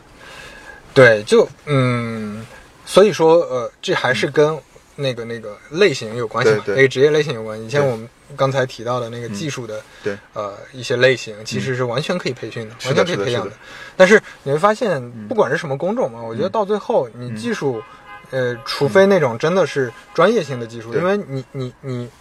呃。专业做学术研究或嗯者什么，或者说你就去钻研一个艰难的课题，嗯那种是一种方向，嗯那种那种呃不太一样。但是你只要是做工程的，对嗯你只要是在互联网公司的项目里、或者 IT 公司对对的项目对里，那你还是一定要像像我刚才是，嗯像我们刚才聊到的，你你一定要有清晰的自我认知，是你是到是底是做什么业务，嗯你在解决什么业务问题对。嗯那这种能力，我觉得都是是每个人都需要的吧，不然你很难往上走。其实我可以讲一个小故事，就是嗯我为什么会有很多意识到自我认知的问题，是因为我创业的第一天，那会儿二零一四年，嗯然后比如说刘飞，我们坐在车里面，嗯我的第一个问题叫做说，嗯，我们需要去注册一家公司，嗯嗯，对吧？吧？因为你也没干过，我也没干过，你对写代码的，我做产品的，我们都没干对过。对对，但问题就来了，你的操作路径是什么？是，对，我的是什么？咱俩绝对是不会选择一条操作路径。对而那一刻，我意识到说，未来创业会遇到无数多的我都没遇到过的问题。嗯而 A 有 A 的方法，B 有 B 的方法，那这个方法是为什么产生的？这个方法可不可以被训练？这个方法有没有更概率更高的这种方式方法？嗯嗯，我是从那对一刻才意识到说，好像有个叫原认知的东西，或者叫原解法的东西。嗯嗯我在那一刻才有这个觉知。其实已经很，我已经工作好多年了那会儿。嗯，对，我觉得这个你说到玄玄乎一点儿，就对对嗯像那个佛呃佛学里那种悟道，对对对，对你突然遇到了一个事儿，对对对就可能你之前隐隐约约有这种感觉，然后对突然你觉得哦，我靠，原来是这样，就是你你你之前的很多认知都是有嗯问题的，你现在真的慢慢的把自己的边界梳理清楚了，嗯对嗯就就就像我之前我总觉得产品经理是。就是一条线往上、往上走的，你越来越厉害，越来越厉害，对吧？嗯你嗯，那个那个时候我当然知道用工具用的好不是嗯厉害了，嗯但是当时也也总有种感觉是、嗯啊，你对用户理解嗯越来越深入，比如说产品总监对用户理解特别深入，嗯啊，产品 VP，、嗯甚至那个产品 SVP 或者公司的老板、嗯嗯对用户的认知是更加更加深入，嗯是认知好几倍。嗯但是后来你发现不是的，嗯就不是这么一个简单粗暴的，就对是对可能你嗯不同的产品经理嗯所需要的又不太一样，他又是一个。认知的问题，嗯就是你要认知到你自己所在的这个行业是什么行业，你在这个公司，甚至有的公司不一样，就这对个公司给你的定位是这样的，对，嗯给你负责的事情是这样的，你还要重新再去认知是所有的这些事情，然后你再去认知自己能不能胜任这个事情，嗯等等。那这个这个就会嗯，就是一个我觉得真的非常非常嗯重要的、最底层的一个一个是一个一个本质的能力了。以前我觉得就是产品，其实我经历过几个阶段。嗯哼第一个阶段就是工具，我就做工具，各种各样的工具，越爽对越好，对越快越对好，越简单越好。下一个其实是有一本书改变我挺大的，就是美国大城市的死与生。不管它的观念现在过时也好，不过时也好，嗯你第一次以一个更大的视角，因为一个城市的视角远远大于一个公司的视角。嗯哼，一个城市没有死亡，只有衰败和成长，对吧？啊公司对有对死对和生，嗯楼有塌和不塌。我从一个盖一栋楼到盖一个小区，如何运营一个小区跟运营一个城市是完全不一样的，而如何运营一个城市跟运营一个国家是不一样的，而运营一个国家是每一个阶段又运营不一样的。所以，当你的视角不断的被打开的时候，你就像你说的，它往上走不是一个线性增长的，不是我比你认知十倍，再是十倍，再是十倍，而是它要思考的问题不一样，它要计算的维度不一样。我觉得这个可能随着产品经理往上走，它不是个线性的，所以反过来说，产品经理它是个很难教的学科，是因为它有太多的知识要去学，嗯而这个知识就像你说的有边界嘛，可能比如说你在出行上面你有很多的积累，我在医疗有很多积累，我们的成长将来是完全不一样的。对对对对，嗯，所以所以说，同时、我不知道未来会怎么样，至少现在，嗯呃，首先通用的产品经理可能也没啥标准，有的培对训对机构可能给一些标准，对对对但是都太太基本功太通用了，太基本功了。嗯嗯然后啊、呃我们各个行业的也也也暂时没有标准，对，就是出行的、嗯那可能，嗯呃，比如说滴滴的产品经理嗯可能更代表一个标准，对对但是它对也不是完全通用的标准。对对比如对电商的可能淘宝的产品经理会怎么样等等，但是，嗯，其实因为嗯这个标准都还不确定，嗯，导致自我认知能力在这方面是又更需要了。对它不是像一个呃，比如说汽车行业已对经已经、嗯呃上百年了，对对那对这个这个百年的行业，嗯，它已经有非常非常成熟的一个、一个嗯流程和那对个那个方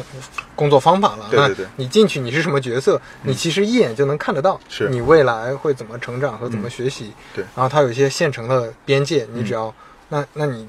嗯，你出你当然有自我认知能嗯力，你可以去突破做新的东西，但是你没有也 OK，你嗯在这个方向上就可以持持续往上走。但是你做产品经理、做运营不一样的，你、你我见过真的很多做了嗯好多年，但是因为没有这种自我认知的能力，嗯嗯嗯他持续的是在做机械化的工作。是是是，就他做这个的本嗯身本质不是因为他老板不好，或者团队不好，或者他嗯的业务不好、产品不好。我觉得最本质的就是他的自我认知是还没有够。其实我觉得工作五年是个很大的坎儿。嗯，五年如果能迈过去，意识到这件事儿的话，他的基本上前途不可限量吧。嗯但很多人可能就停在五年了，因为你面试现在能面到三十多岁的人了嘛，是，对吧？是，从二十五岁一直面到三十三、三十五，对而且我这个行业可能能面到三十八到四十的人，嗯，你会发现可能分水岭就在五年那个时 候。对对。OK，我们聊点轻松的吧。啊好的 想好的嗯聊到三十岁，突然感觉，话题要停滞了，中年危 机是吧？呃，对，我感觉感觉还是，嗯，但我觉得聊一好玩的东西，其实我之前其实对于公司的理解嘛，我会有一些欣赏的公司嘛，比如说嗯哼美团啊，我们说的头条啊。对，但我后来会发现一件，有一家公司让我现在变得巨欣赏无比，嗯任天堂。嗯，OK，因为我之前其实我特别爱玩游戏，但是我会发现任天堂有一个有几个理念特别让我惊讶。第一是在游戏里面有几类让我得到快感是杀戮、征服，就枪车球嘛，对对对，对吧？我们都会这样说。但其实任天堂给我带来了第四种，就是儿童时候的快乐。嗯？你还记得小时候我们在田野里面抓蜻蜓 啊、点火嗯嗯呀、嗯烧麦子你呀？说塞尔达是吧？ 对对对，嗯你知道我是塞尔达怎么玩的吗？嗯我塞尔达是放在那儿当白噪音用的，嗯嗯，因为我觉得，得就是很像我小时候在那边玩的那种原始的好奇心。嗯，而这里面，我觉得，因为刚才你反复说到一个词叫边界，对，因为我们其实现在看到太多中国的公司是无边界扩张，对吧？是我是能把所有的上下游全部吃到。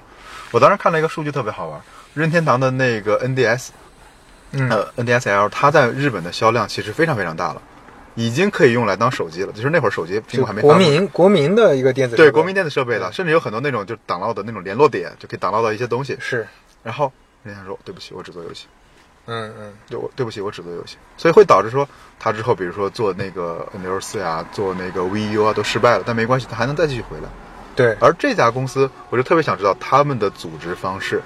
他们的设计方式，嗯嗯，怎么来带来这么一百多年的，它已经一百三四十年的这个历史，对，我觉得是非常非常厉害的。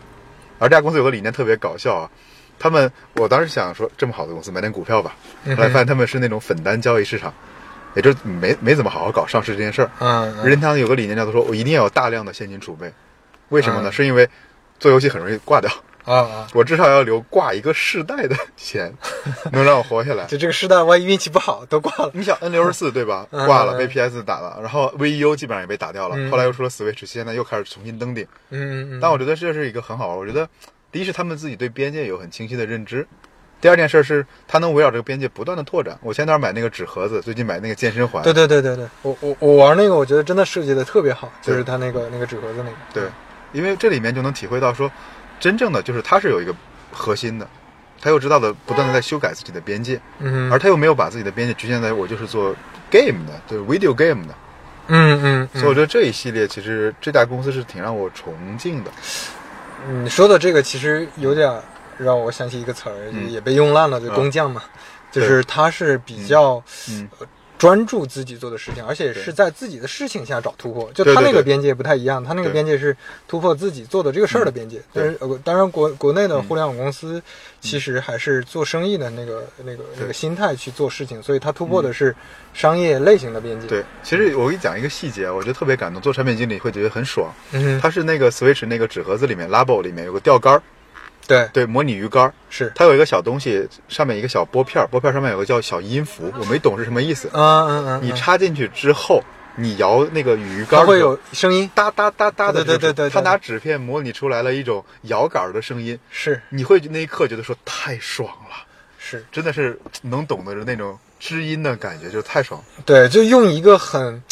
不起眼，或者说对一个就非常小的巧妙的设计，让你突然能感觉到哦，它实现了一个你可能意想不到的一个对效果。就这个，我我我我前几天一直在拼乐高，嗯嗯我觉得乐高也能带来这种乐趣。是的，是就的，你拼着拼着，突然发现哦，它这个设计好巧妙，对对对对，真的是哦，这个地方能活动，居然啊、哦，这个地方它能打开，嗯等等的，就这种感觉非常，对，非常像像你说的这个小小小孩儿，我们还是小孩儿的时候，嗯那种时候的那种比较单纯其实 的好快乐，好奇心的快乐吧，对对，因为我一直觉得好奇心是蛮重要的一个一个东西。对对，嗯就嗯，因为你你你得先有好奇心，你才愿意去了解我们前面说到的对这所有的东西，嗯不然的话，你只是嗯，呃做别人分给你的东西，那对还是有点难 的。比如我当时看很好玩，塞尔达的地图怎么来绘制？它是按照京都的大小来绘制的。嗯嗯，塞尔达的神庙你怎么来保证体验感？它就是来逛一个那个京都的某个寺庙，就是你进去那个寺庙逛一圈是几分钟。然后塞尔达里面的那个、我忘了是雅哈哈还是哪个东西的一个指路标是按照油桶来设计的，就是京都式的油桶。你会发现说，哦，原来做游戏其实跟现实生活中这么贴近，对吧？你从中又能得到一些新的经验。对，而且我觉得他们的设计师在嗯做这个事儿的时候是非常好玩的，觉得对，就非常开心的，就他们在设计一个嗯虚拟的城市，而且未来会有很多人都在来这个城市里玩。对对 对，对，这种这种感觉，我觉得这这种其实是很古典产品经理的 快快乐。嗯其实我觉得有有一件事，我觉得是很重要的，去热爱吧。对，比如说一个塞尔达是一个系列，比如说巫师，巫师嗯嗯三嗯就是嗯波兰蠢驴嘛。嗯，我在巫师里面能玩到非常多的感人的小细节，是而这个细节，我认为任何的这种只要是 PR 里写好的文本给你，你一定不会做到的，你没必要做它，你干嘛要做那么细节呢？对你你说到这个就特别像现在嗯，我们开的产品评审会，对吧？啊是对不会，就游戏的评审肯定不会是这样的。对对对，对他那种肯定是怎么说，就是他们很、有很多突发奇想啊对对好玩的东西，嗯甚至无用的东西对，嗯他们会觉得这个我放进去非常、非常不错。对，但这件事儿我觉得是对产品经理挺重要的。如果你都不喜欢你的东西，你很难做到一个刚才我们说的这种有让人开心的细节。而一旦你自己做的东西，你没有把你的精神注入进去，你不会喜欢它，它也没有生命力，别人用起来也不会那么开心。对对这这个有点玄学，但是我觉得还是挺，我还挺坚持这个点的吧。对，这个呃，我我会有种感觉是，其实我们离产业越来越近，嗯对离传统行业越来越近，嗯这种这种嗯好奇心和嗯快感，嗯会。离我们远一些，嗯但是可能也要想一些办法，嗯，去能够维持住它。其实其实这里面有个简单的判断吧，我一直决定一个点，只要我做的不是那种纯行业级的应用，啊只要还在有一点 to C 的，我这个标准就是我敢不敢给我朋友用。嗯嗯嗯，对吧？因为举个例子，我们当时训练我们的也不是训练吧，就是因为医生他有专业度，但他没有服务的意识。比如，当我们有一天看到一个医生的回答，我们特别欣慰是，那个回答是这样的，我记得很清楚，说你先别着急，这是一种很常见的小孩子拉肚子，我也是个妈。嗯嗯，你想说到这一刻，你你就说这个医生好贴心。对，接下来他再复述说你孩子是不是这样这样这样这样的问题，嗯哼那我的解决方案是一二三四五，其实解决方案都很常见了。对，最后有一句话，嗯，叫做说，作为一个妈，你做到这样已经很棒了，不要再自责了。嗯嗯嗯在这一刻，我觉得这个产品是有灵魂的。嗯嗯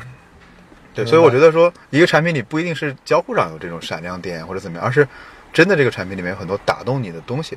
你在这个里面干的会更开心一点吧？嗯，对，就它不是一个纯商业的东西。对，对，嗯，其实，嗯，你知道在，在滴滴，嗯呃，也会遇到很多，嗯类似的，嗯，怎么说，就是会会遇到很多类似的一些小嗯冲突或者边界不清的地方，对对对就是产品和运营啊，产品和业务之间，嗯大家一一方面代表用户，一方面代表嗯商业，或者说代表那个嗯业务，嗯但是，呃，那个实际上。嗯，业务那边他关注的其实是短期的 KPI，对对对对，然后，嗯，本身滴滴这种这种行业，它做的这个业务其实对也是非常运营驱动对的。对对所以有的时候产品就会相对被动一些。对但是在滴滴，它会有一个、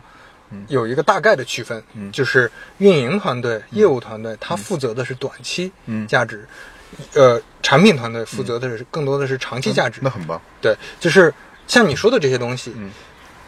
那种呃比较感性的东西，其实你是很难通过短期的数据看是出的，来是的，看不出来。就我咱发发个券儿，哗，数据起来了。对这个这个很容易对看到。但是我说一句不好听的话，司机，嗯乘客憋在心里，他明天还会打车。对但是他可能被说呃遇到几次糟糕的司机，他可能明年就不打了。对或者说司机，嗯我在这个平台上干了两年，对，然后我积怨太深了，我第三年实在不想干了对，我就走了。对那这种你从数据上看不出来，或者数据它就一下哎跌跌下去了，只有你也不结知道果原因是什么，只有结果嗯只有一个最终的结果，你完全不知道过程发生了什么。所以产品经理就是要关注这种人性化的点对，嗯关注这种你觉得就像你说的，我做之前，比如说我们有的时候打车，嗯或或或者说我们那个那个去跟朋友介绍的时候，我们都不好意思说自己滴滴的，嗯，那我们怎么能把这个产品做到说我们愿意对对跟对别人讲我是滴滴的产品经理，对我比较骄傲的去讲。嗯，那这个就我觉得也是一个检验你做产品的、嗯你自己有一个金线的一个是是一个是一个一个一个点吧其。实这里刚才你还说到另外一点，我觉得产品经理未来要面临下一个很大的考试啊，我估计我们都会面临考试，嗯组织和信息设计能力。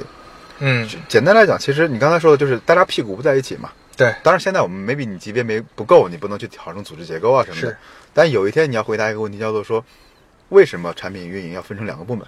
对还是他们是一个纵队？信息应该是怎么流转的？谁来处理这些信息？谁来决定这些信息？我其实现在就会面临很多这样的问题。嗯你嗯你会发现，其实一个好的产品或者一个大的公司里面，好的时候，它的组织结构设计的也是非常非常巧妙的。对对对，是这样的。而且，其实，嗯，就像张一鸣说过的嘛，嗯对嗯他他他说我做公司就跟对做一个产品一是样，是是，就是它里面包含了很多嗯方面。首先，第一个就是它是一个要精心设计的东西，是它是不是一个就是你自自己去玩吧，或者说对我定两套规则就行了。然后第二个就是它要迭代。嗯对要反复迭代，要反复升级。嗯，一个公司是一百人的状态，你的组织形式和你是一万人的，我肯定完全不一样。对，而且我之前跟阿里的朋友聊，你比如说很多人都会讲阿里的组织文化非常好，嗯对对对但是也并不是说他从第一天马云就全想到了，那怎么可能？是是他肯定也是每一个阶段，当遇到了真实的问题，他解决的特别好。是其实就跟产品一样，你是不可能说，呃，张小龙在第一天就能设想到今天对他做了一个公众号，对嗯做做做了做了一些这种那个微信生态上的对产品功能，不可能的，对，他一定是有有切入点，然后慢慢的解决，通过解决当下的核心问题嗯对，然后逐步去迭代，逐步去让它成长起来。就只是我觉得为什么会说到这个话题，是提醒一下我们自己吧，因为嗯我们有时候太 enjoy 在做产品、做业务里面去了，而忽略了对这个组织结构的搭搭建。而这个组织结构和信息流动的没有处理好的时候，会极大的影响我们这个产品本身的表现。对，这这这个可能就是作为 leader 可能要关注的，对对对嗯对呃，因为我我后来的体，我刚开始会觉得，嗯，比如说你现在你之前是初初级产品经理，对后来变成高级产品经理，嗯那你变成高级产品经理带人的时候，嗯你可能就用你的专业能力带人，对对你对成了产品总监，那你是个水平很高的产品经理，以德服人， 对，以德服人。但那其实后来发现不是的，对嗯就管理和组织建设，这是完全不同的一个技能树，是而且这个技能树也是需要呃认真学习，对是的去慢慢成长的。它也不是说你学会了一个办法啊，我怎么招人啊，有一个招聘法则，你知道嗯没有没有不可能没的有。就你招聘，从招聘到团队搭建，到你怎么去关注他们，就因为人都是感性的，内部也对是对一对样对的，对你对的下属也是感性的，你的同事也是感性的对，嗯你这个组织内的所有东西，并不是就组织文化，并不是说你把棋子摆到对的位置对对就对完了对，不是的它是感性的东西，对所以你还要把他们当用户去认知，对。那这个就又是嘖非常嗯复杂的一件事情。但是好处来讲，讲一个段子啦，嗯是在于我们当我当时去自己做餐饮相关的嘛，我去餐厅端过盘子，嗯，我发现作为一个产品经理，我端盘子效率比别人高。啊，为什么呢？端盘子能怎么？第一是当别人一个眼神的时候，我就能 get 到他想要什么。嗯，我会根据他桌上的摆，因为我当时那个我们的一个商家他做大闸蟹特惠，来不及了，没人了，我们就去帮他端盘子。第一是我能根据他的盘子判断他是吃饱了，他是要擦纸纸巾，还是要再吃一只螃蟹。啊啊，第二件事呢，我会通过逻辑来计算，说我这个路线下去，我能一次搞定几个人明。白。我操， 那对，所以我觉得大家不用担心失业了，不一定非得送外卖了。我啊，们你是想说这 个点？我以为你想自己称赞一下自己没的嗯有没这有个没有没有能力。我想说的是，即使啊即使我们有这呃个能力，对，我我嗯就记得之前、之前我们在在以前公司的时候，有个同事他都是自己剃头。嗯我最近也买了个推子，嗯嗯我自己剃头嗯，我就是我们就经常开玩笑说， 那个你有门手艺了，未来不行就当理发师。嗯我当时去便利店打工，很快就荣升到区域经理了，别人一直想提拔呢。哦，可 以。 所以我可觉得，其实这是一种思维方式了。我真觉得产品经理真要说是什么，我觉得是一种思维方式。对，因为嗯，你就我上一本书就叫《产品思维》嗯嘛，对然后对嗯我觉得我写的还不够，可能只是一个阶段性的对对一个一个总结，但是这条路就是产品思维，就哪怕呃，比如说梁宁讲的也叫产品思维，对对对其他人都在讲产品思维，对就每个人可能有不同的认知，但是对这真的是存在这种。嗯呃这种思维方式的，它对可能大家的理解不太一样，但是你如果就像刚才说的，你判断用户、判断人，嗯你去理解他们的决策对逻辑，你嗯你通平时还能通过一些技术的、嗯呃手段，或者说对嗯有一些解决问题的思、思路，一些现成的一些经验去解决问题嗯等等，这些这些包括迭代，对包括各种嗯我们做产品理解到这些经验，其实都是可复用的。对对对嗯在各个行业里，在做各种事情的时候，对其实这都是非常有价值的。嗯，对，所以我觉得这是产品经理如果真要一句话去定义它，我觉得这是一个最重要的事情吧，对是一种思维方式。是的，嗯是的，是的。OK，哎，我我想聊一聊那个你，嗯你之前做的那个嗯呃叫什么？你的一个订阅的，啊啊，产品沉思录，对对对对，那那个你当时是怎么思考的？然后现在做的怎么样？呃，思考其实得感谢范冰，因嗯哼为斌哥之前不是做了那个邮件组嘛，反正他一系列操作是很简单的，很省事儿的，你做吧。啊啊，但是他交代了我一句话，我印象特别深刻，一定要收费。嗯我说为什么收费？他他说，倒不是为了挣钱。我后来明白哼，了，是为了给你压力吗？对，是给我压力，嗯是给我责任。因为明白那篇文那个产品陈述是我有一次回上海的火车上，我自己开始写的。因为那天我正好过生日，嗯然后呢，我觉得确实一个人需要有一个知识库。我当时一直是我因为我买过很多书嘛，但是并没有成体系的去整理这些知识，嗯哼，所以我觉得说，嗯，我是可以考虑做这件事儿的。所以第一是收费，我觉得非常重要，因为有人骂过我，嗯，因为我就是偷懒儿嘛，有时候周一发，有时候周啊五发。你被骂了，你就更有动力了。对，我不，我他骂我没有，他骂我第一天我是说，我的反应是爱顶顶不顶拉倒，我退你钱，老子退钱。嗯我想不对，后来想不对，其实是我，这是我该履约，这是我的一嗯，份是责的，是任的。，而这份责任里面，其实就会要求说，就回到了刚才那个问题，我要解决这个问题，那我是机械的执行还是有点收益？嗯哼，所以这个过程中就不断不断的去迭代。然后在一一八年底的时候，我开始说我写篇总结吧，这一年了这么多，我把它分分别别放一放，而才有了一个精选集。而有了精选集之后，我发现说会给我带来新的思考。比如说，我们之前是一篇一篇文章，但是我现在能不能一组一组文章？比如说关于我我就是老王嘛，王慧文嘛，很多人会研究嘛。然后我经常在群里看到老王在说话嘛，我觉得这个人特别有意思，我就针对性的把他所有的东西全部收集成主题，嗯比哼，如说我们天天讲拼多多，讲拼多多有很多个切面，那当你把它汇总在一起的时候是什么样的？所以我又开始进行了这方面的研究。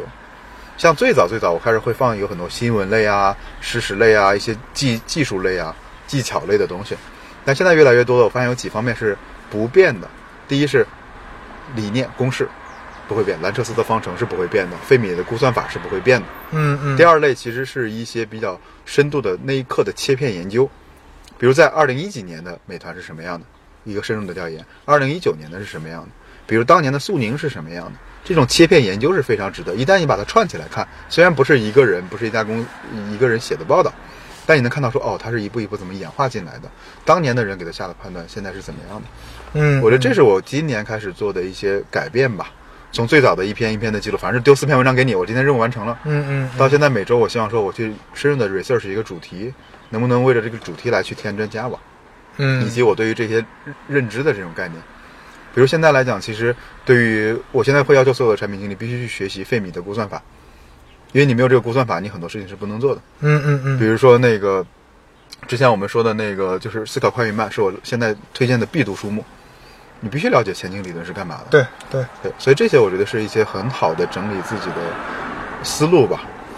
我觉得哪怕你收费也好，不收费也好，你自己有人订阅没人订阅也好，这个是非常值得自己去做的事情。明白。所以这个事儿对你的最大的收益是什么？还是你嗯有一个动力，有一个持续的过程去能去做自己的思考？我觉得，我觉得这个是最重要的，因为现在我至少每周有半天时间，集中的半天时间是在做这个事情的。看着很简单，我只能有时候选三篇，写的不过两百字，但你想，至少你有阅读五倍以上的内容。对对对，你才能才能有这种总结对嘛。，而且你得你得琢磨一下这个东西是当下写还是未来写，怎么整理，什么样的维度。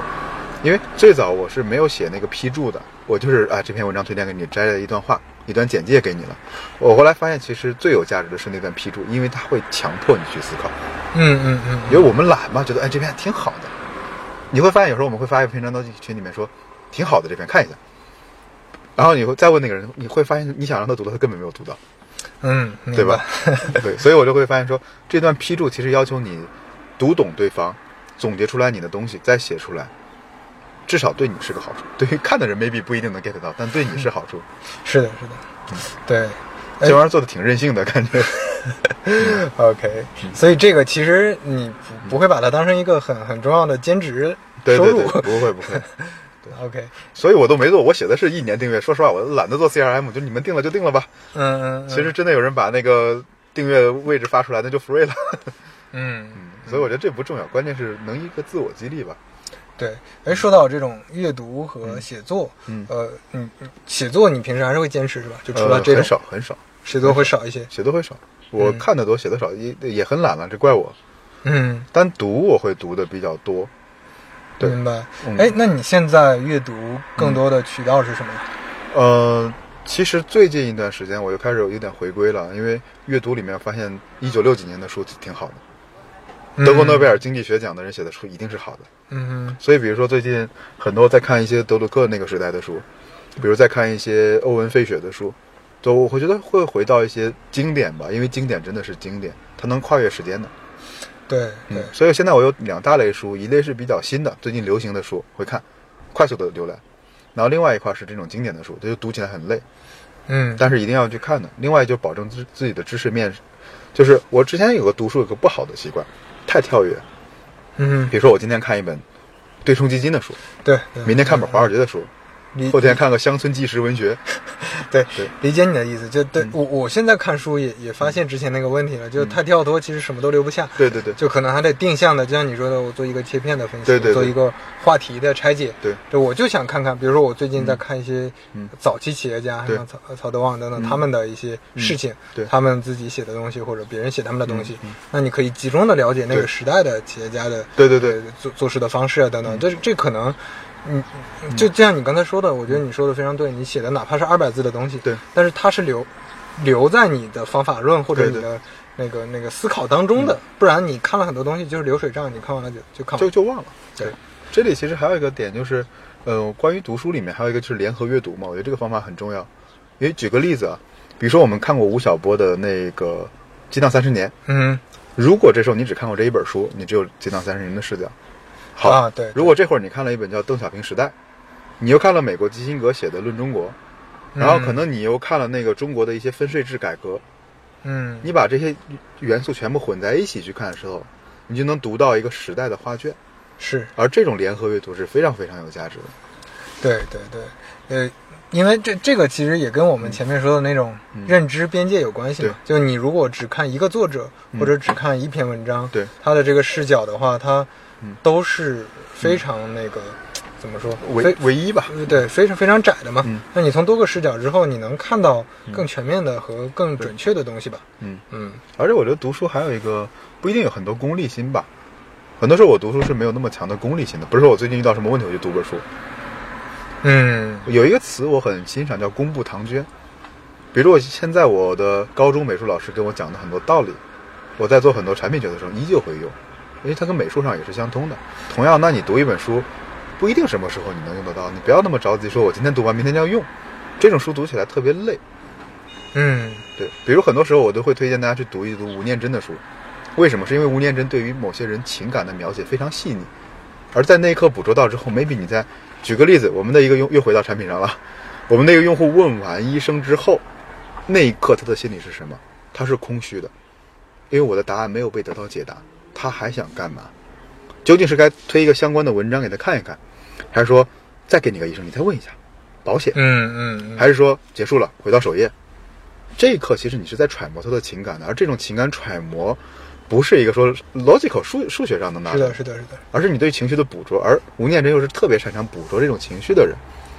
所以这些地方有很多就是公布唐娟吧，你今天积累的这些东西，未来有一刻你会用得到。对对，你说这个真的非常重要。就你看的时候，确实是很痛苦的，而且你会特别需要有耐心。我说的那个痛苦是，你你如果真的不是功利性的看，你会心里很忐忑，哎，我是不是学了就没啥用？对对对对我是不是对在浪费时对间？等等的，但你需要有很很长时间的耐心，因嗯为有的东西是，比如说你看了一个心理学上的东西，那这个东西你不可能马上用的，嗯但是过了半年、一年，突然你发现，哎，这个好像我在做的这个嗯实验，我在做的这个功能，好像就跟那个心理学概念相似。对，那这个是一个比较常见的一种场景。对对对对就你要你要知道说这个确实也是不确定的。其实我也挺想挺羡慕你的，有时候挺想写一本书嘛。嗯然后呢，试了几次，发现未果。哼，为什么呢？呃，我觉得也分几个阶段吧。第一阶段我是我很喜欢写书评，有一个阶段，后来我觉得我又很不喜欢写书评，因为我觉得嗯到底为什么我要写书评，我没想通。然后后来也写作有一部分，当然是为了涨粉啦，对吧？ 粗俗的讲，就大家都开公众号，我也想开公众号，嗯我能多挣点收入，对吧？是，但后来发现写不动了，没有动机去写这个东西，因为我会觉得说，我到底在干嘛这件事儿。嗯，然后呢，我写的是不是不好？别人会觉得说不行，会看着我，我觉得我很 low，我的认知很浅，我就害怕了。然后现在又回到了一个新的阶段，是我最近最近会写，但我只写我想写的东西，我只写两类，一类是我在做 research，嗯我在研究一家公司，让这公司没人介绍过，我就缺点资料，我就收集收集很多资料，顺便就写了，这是一种状态。第二种是说，我有看法，我有我的看法，我不 care 你是对还是不对，你可以攻击我，你可以否定我，但这是我的观点，我要把我的观点说出来。是是对，，和所以很多时候我不太欣赏拆书这个行为，是嗯嗯，这个我觉得是暴殄天物吧，有点。我我我觉对，我觉得是因为还是因为目的不一样， 就是对对你做的这个事情的嗯呃目标不一样。你对你说的那个目标是给自己的，对对对拆书都是给对方的，对对就对他们拆书是拆用觉得用户可能会喜欢，读者可能会喜欢嗯对，听众可能会喜欢的东西嗯嗯。然后，而且他是为了解决那种我要短期获取这些东西，我也不对对对对不指望说对把这个书的全部信息获取到对，嗯我就大概知道这个书讲什么的。对吧？我觉得更多的场景就是为了未来出去吹牛逼啊！我对对看过对这本对对书，嗯这本书三讲了三个点什么的，就这还是需求不同，我觉得核心对。，因为你自己写书的时候有一个重点是这样的，不是写书就是写文章吧？嗯，嗯你以为你会了，其实你忘了，你记不住。对对你当你开始写下的时候，你发现哎，这个忘了，我要去查阅书。哦，那个概念好像我记得那本书上第几页有，我要去看一下。对，而且写作我觉得有嗯一个非常重要的好处，就很多不写作的人可能是意识不到是，嗯对嗯呃，虽然它也是你脑子里想的东西对，但是写下来的东西是非常讲逻辑性的，是的，是的，不然你读下来会特别不通畅。对，你在脑海里那些零散的思考，嗯你真的落落到纸面，你会印象更加深刻，对而且是更加有有逻辑性、对有关联。对对对。所以我觉得这个我们不，我觉得说到底，第一是你敢表达，第二呢，嗯你能逻辑很清晰的表达。至于结果，我觉得不要去追求，说我今天写了十万加，对对对个人来讲，我觉得没对这对个必，要我。这说实话，我今年因为我现在也算是自由职业状态嘛，嗯我从迪迪离开之后，嗯我有段时间是考虑过嗯我要不要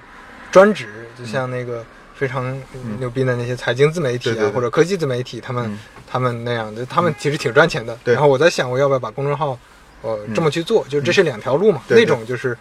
嗯就它可能变成一个很重要的收入来源的对嗯一条路。再有一个就是像我之前一样，我就没事儿写一写，对给自己写。嗯我后来还是选了后面这条路，因为我就首先我不喜欢，那是一个原因。嗯更多的是我觉得，呃，给自己写的这些东西对我的价值，虽然它收入上的价值不大，对但是我还是要留住这么一个地方，对对对就有人看，有人有反馈，我还能交流。对对对就它不跟写日很重记要一样。对嗯然后同时，呃，我你像我现在写的，就可能百分之七八十的东西，嗯，绝大多数东西都是为我自己写的，就是纯是纯粹为我自己写的。比如我最近写的曹德旺那个，嗯嗯嗯就是因为我觉得。哦我看完之后真的很感慨，它有好多点，我觉得非常有启发。我对要是把这些点记下来，嗯，然后记下来，顺便能分享给大家啊，那也 OK。对，其实写东西还有一点就是，就做很多任务吧。我觉得之前有一个东西是，产品经理可能都会有一种很宏大的想要实现一个很棒的改变东世西 界，，嗯，就至少你希望它是个完整呃，是的，东西是的，嗯，但我后来发现另外一件事儿，就是挺启发我的。因为如果你要写写一本书，不是去写一本书，是先写个目录。好，你连目录都不写，没关系，我先写其中一个我今天想到的一个环节。就是我一个朋友特别搞笑，啊就是我之前的一个老搭档，他跟我说了叫洗头理论。我说啥叫洗头理论？嗯就是你想让他洗个澡，嗯，他不洗，没关系，先把头弄湿，啊，先在头上喷点水，喷点水呢湿了洗洗头吧，哎，头都洗了，你顺便把澡也洗了吧。嗯，我觉得这是一个很关键的，因为很多时候，先做起来，对我们为了追求一个很好的架构、很完美的东西，导致我们永远不出手。我觉得写作也是这个点，你想写一本啊啊书，啊先写一篇，再写一篇，再写一篇。是是是，对，我觉得这样子慢慢慢慢能积累起来一个东西，哪怕到最后就像你说的啊，看完之后不好再重新改，但至少你的底子是有了。对对，对这这个我觉得跟我前面说的企业家精神真的非常像，对就是我们做事，就你思考是一方面，对思考一定要尽量严谨，对，嗯尽量获取足够全的信息，尽量降低不确定性，这是一。一坨东西，对对嗯一坨一一一件事儿，然后另一件事儿是不一样的，就是当你真的执行、真的做的时候，尤其是，当然你在大公司可能有自己的节奏，嗯，但是你如果是小公司或者在创业，你一定要有这种精神，对，嗯就是我觉得你那个那个理论挺好的，就是我就先把头打湿了，我对再说，对我就先去折腾一下，对你嗯管你写的好不好，先写了再说。对对，就嗯这个这个，嗯，在平时工作当中也真的非常重要。是就我真的见过有的产品，包括我自己之前也会有这种嗯心理，就投鼠忌器啊，会觉得这个方案还不完整啊，我再多做几次调研、嗯啊，我再多什么，其实有的时候反而不如你直接啊给用户用。对就是直接先做一个小版本的，就 MVP 的这种思路，对对对嗯我先去，先去，先去尝试。那这个其实是需要有你有一个这样的一个、嗯呃呃理念的，就是你愿意承担这种风险。其实你定的，我觉得是这样的，就是很多时候我们定的目标越宏大，嗯就听起来越不靠谱。我印象 最我印象最深的是这样的一个 一个东西，呃，苏联当时是要把成为宇航强国，是请问怎么成为？啊，我是谁？请问怎么成？苏联嘛，前嗯苏联，嗯嗯我是要宇宙飞船很厉害，啊嗯还是科教很厉害，还是卫星很厉害？嗯嗯嗯嗯美国很简单，就是我要在今年几月几日之前嗯哎把人活着送到月球，再活着拉回来，嗯就这一事儿，就是人，他的所有边界非常清楚。听起来好像你就送个人上月球嘛，好像那边是我要宇后宇宙强国，哎，这很厉害的。但我们也一样，我要写一本 amazing 的书，是，对吧？我要写一个超过刘飞老师的书，那我压力就会对很对大了对，。啊 不要这样。但我说我就先凑个两万字吧，先凑个五万字吧，好不好？嗯反正就是五万字的杂文，这个我压力就小了。明可白能哎，你说的这个，我觉得对我来说也很重要，因为我写的书，其实我，嗯嗯，你别说，有的人会觉得一般吧，就我那个新人看可能还可以，对对但对是呃可能有一些嗯呃经验的人看也觉得一般了，就是它是个入门书，对它也对不是说嗯，就我的嗯，写书目标肯定不是入门书，对吧？对对对就我肯定是也想希望我呃嗯也希望，就我作为一个作者，也希望写一本非常牛逼的书，嗯对对，那我之前为什么决定写第一本，甚至后来写了第二本书对，是因为我的思考，就像你刚才说的，我先去写，我才知道怎么写书。对对对，我第二次写我就更专业一些，我第二次书我对它的认可度，我自己会觉得更会好比一第一些本。好，对然后，那我我会离我的目标反而更近一些对。那我未来我可能就会写一本好的书。其实我觉得还有一点就是，刚才又说到写写书嘛，对再回到一个读书是，读书不一定非得我从书里学到知识。嗯，我我有我有时候读了有一些烂书吧，或者豆瓣的书评很差的，嗯但是启发了我。对对对对，嗯这这个也很重要。我我之前的我好像写过一篇文章，就我之前的读书嗯理念是只看豆瓣高分儿。嗯嗯嗯，就只看那个就七分吧，七分起吧，对对对就七分之下的就对看不下去了，六点几分的不想看。对但是后来我发现，就像你说嗯的，比如说我最近遇到了一个真实的问题，我我可能要去看一个嗯弊端相关的一个嗯产品上的嗯呃，就别人怎么解决这个问题的一些一些分享经验。嗯那我这个时候找了一个可能评价确实不太高的嗯五分六分，因为就。就这，这也是前面说的，你认知到什么层面，对对就你你去拆解后面的原因，它评分低可能是因为嗯大家对他作者的身份不认同，对对对或者说对这里面部分内容不认或同者。就是评分少。 呃对对对，评分少，或者说就有很多种原因对嗯会导致评分低，但是实际上你发现它中间有一个章节，我靠，能真的能帮到你解决问题对。一个三十块钱、四十块钱的书，能帮你解决一个工作当中那么重要的问题，嗯啊，太值了！就就你要你要用这种方式去看待，我还有另外一个观点啊，当然我不好说这本书，因为也都是互联网圈里面的人。 对 OK，但是呢，那本书看完之后，你会有一种感觉说，可能他真的落后了。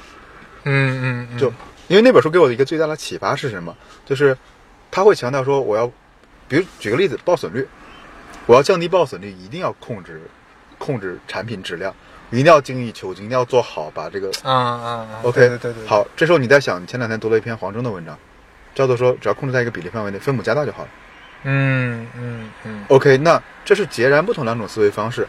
就是这本书里面可以他写的非常烂，但如果你把它当做一个镜子，你反过来读，啊，对你有一种 OK 新的启发。 OK，对对对对对，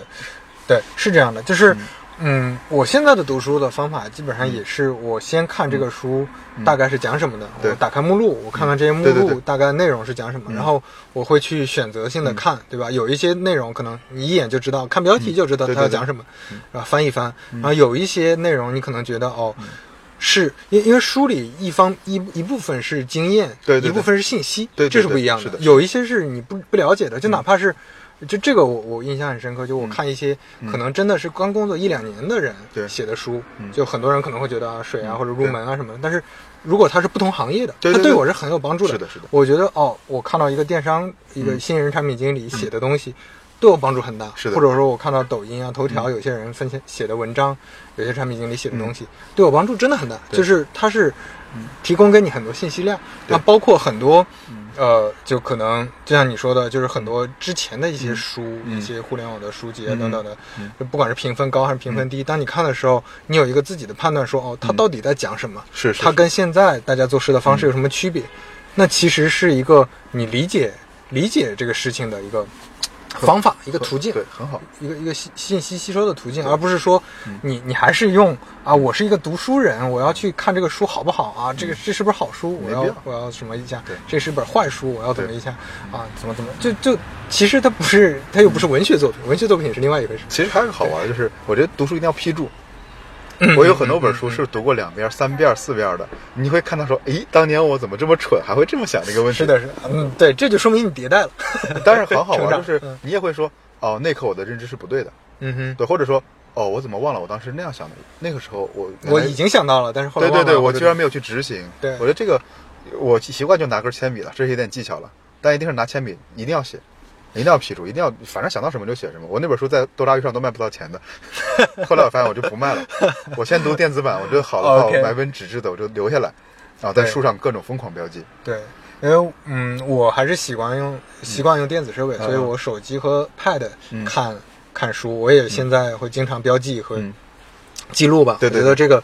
真的还是挺重要的，就不然你的很多之前的一些信息和对思考，嗯你是完全留不下来的。写作也是这个目的。对对对，嗯所以我觉得这个，反正这是最重要的一个手段吧。对对，嗯，对你最近总结了一份书单是吧？回头可以分享出来呃，其实也不是是总结的书单，是一五年开始，我觉得，啊，看过的所有的呃，书是我写了一个产品经理该读什么书，嗯哼然后呢，里面没几乎没几本产品书，原因我我当时写的那个书列书单上面，我写的一个很简单，所有的产品经理都是不可以被教的。对我那个时代啊，因为一五年还是创建那个书单的，那现在也是啊，对。然后呢，第二是说所有的创新都在学科交汇的地方，嗯嗯，对。所以我是基于这两点开始往里填了很多书，里面多半是那种呃零售的呀、金融的呀，然后一些甚至有一些哲学书，嗯对，哼，反正就是没有什么产品书，但是我觉得就是这些书塑造了我今天的想法，我是基于这个目的。然后呢，最近在做另外一件 update，我就是要控制在一百本，然后开始更新，把一些我觉得不好的书剔掉。第二呢是，就来了，重点来了，就是逼着自己去写一个两百字的推荐语，为什么我要推荐？嗯然后我那天晚上发现了，如果我不拿这本书再看一遍，我已经忘了我该 怎么所以反过来 push 你再重新理这个书，嗯对，再理一遍，你会发现说最近三本还能写出来，为什么推荐？那会儿觉得 嘖没什么文化就是好， 只能写出来这种没什么文化就是聊， 你去看吧。嗯，对，所以我觉得这是另外一个就 push 自己改，而且就是一天一本吧，也不急嘛，对吧？或者一周两本也不要急。 OK，对哦，所以你现在是一个长期计划，并不是说你不是已经把书单列出来了。呃，书单在了，那个书早就放在那儿了，只是我要重重新 update 一遍。 OK 最近刚写了两本吧，才 OK，那个书单回头分享一下可以给听众。可以可以可以可 以。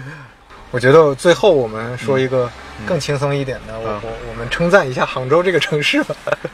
哦，我觉得很多朋友他们嗯真的在问我说，杭州到底是个什么样的城市？因为他们在真的在考虑定居的问题，然后嗯 OK 有一些在北京、上海的嗯朋友会，嗯啊，对吧？落户或者嗯说嗯因为其他的条件限制、环境比较差等等的，想要考虑杭州，嗯，那你是怎么觉得的？第一反应就是落户特别快啊！现在落户只要大概交一个月的社保就可以落户了，这个政策非常重要。而且好像是应该是硕士是直接落的，呃硕士直接我落我我当时是直接落对的，对对对，嗯我是那个刚迁过来一个月，交一个月社保就可以了。就一个月了，现在之前是一年，现在是一个月，嗯是嗯，然后所以赶紧落户，想落赶紧 落。对，嗯就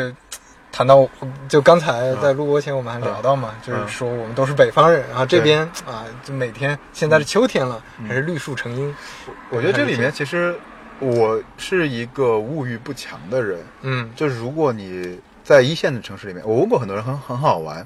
他说上海，我说上海你留恋吗？他说我怀念展览呀、怀念演唱会啊，怀念各种各样的嗯对这对种对对 shopping 啊。对，我说小好资生活，，我说你看过吗？我上个展是什么？嗯他回答不出来。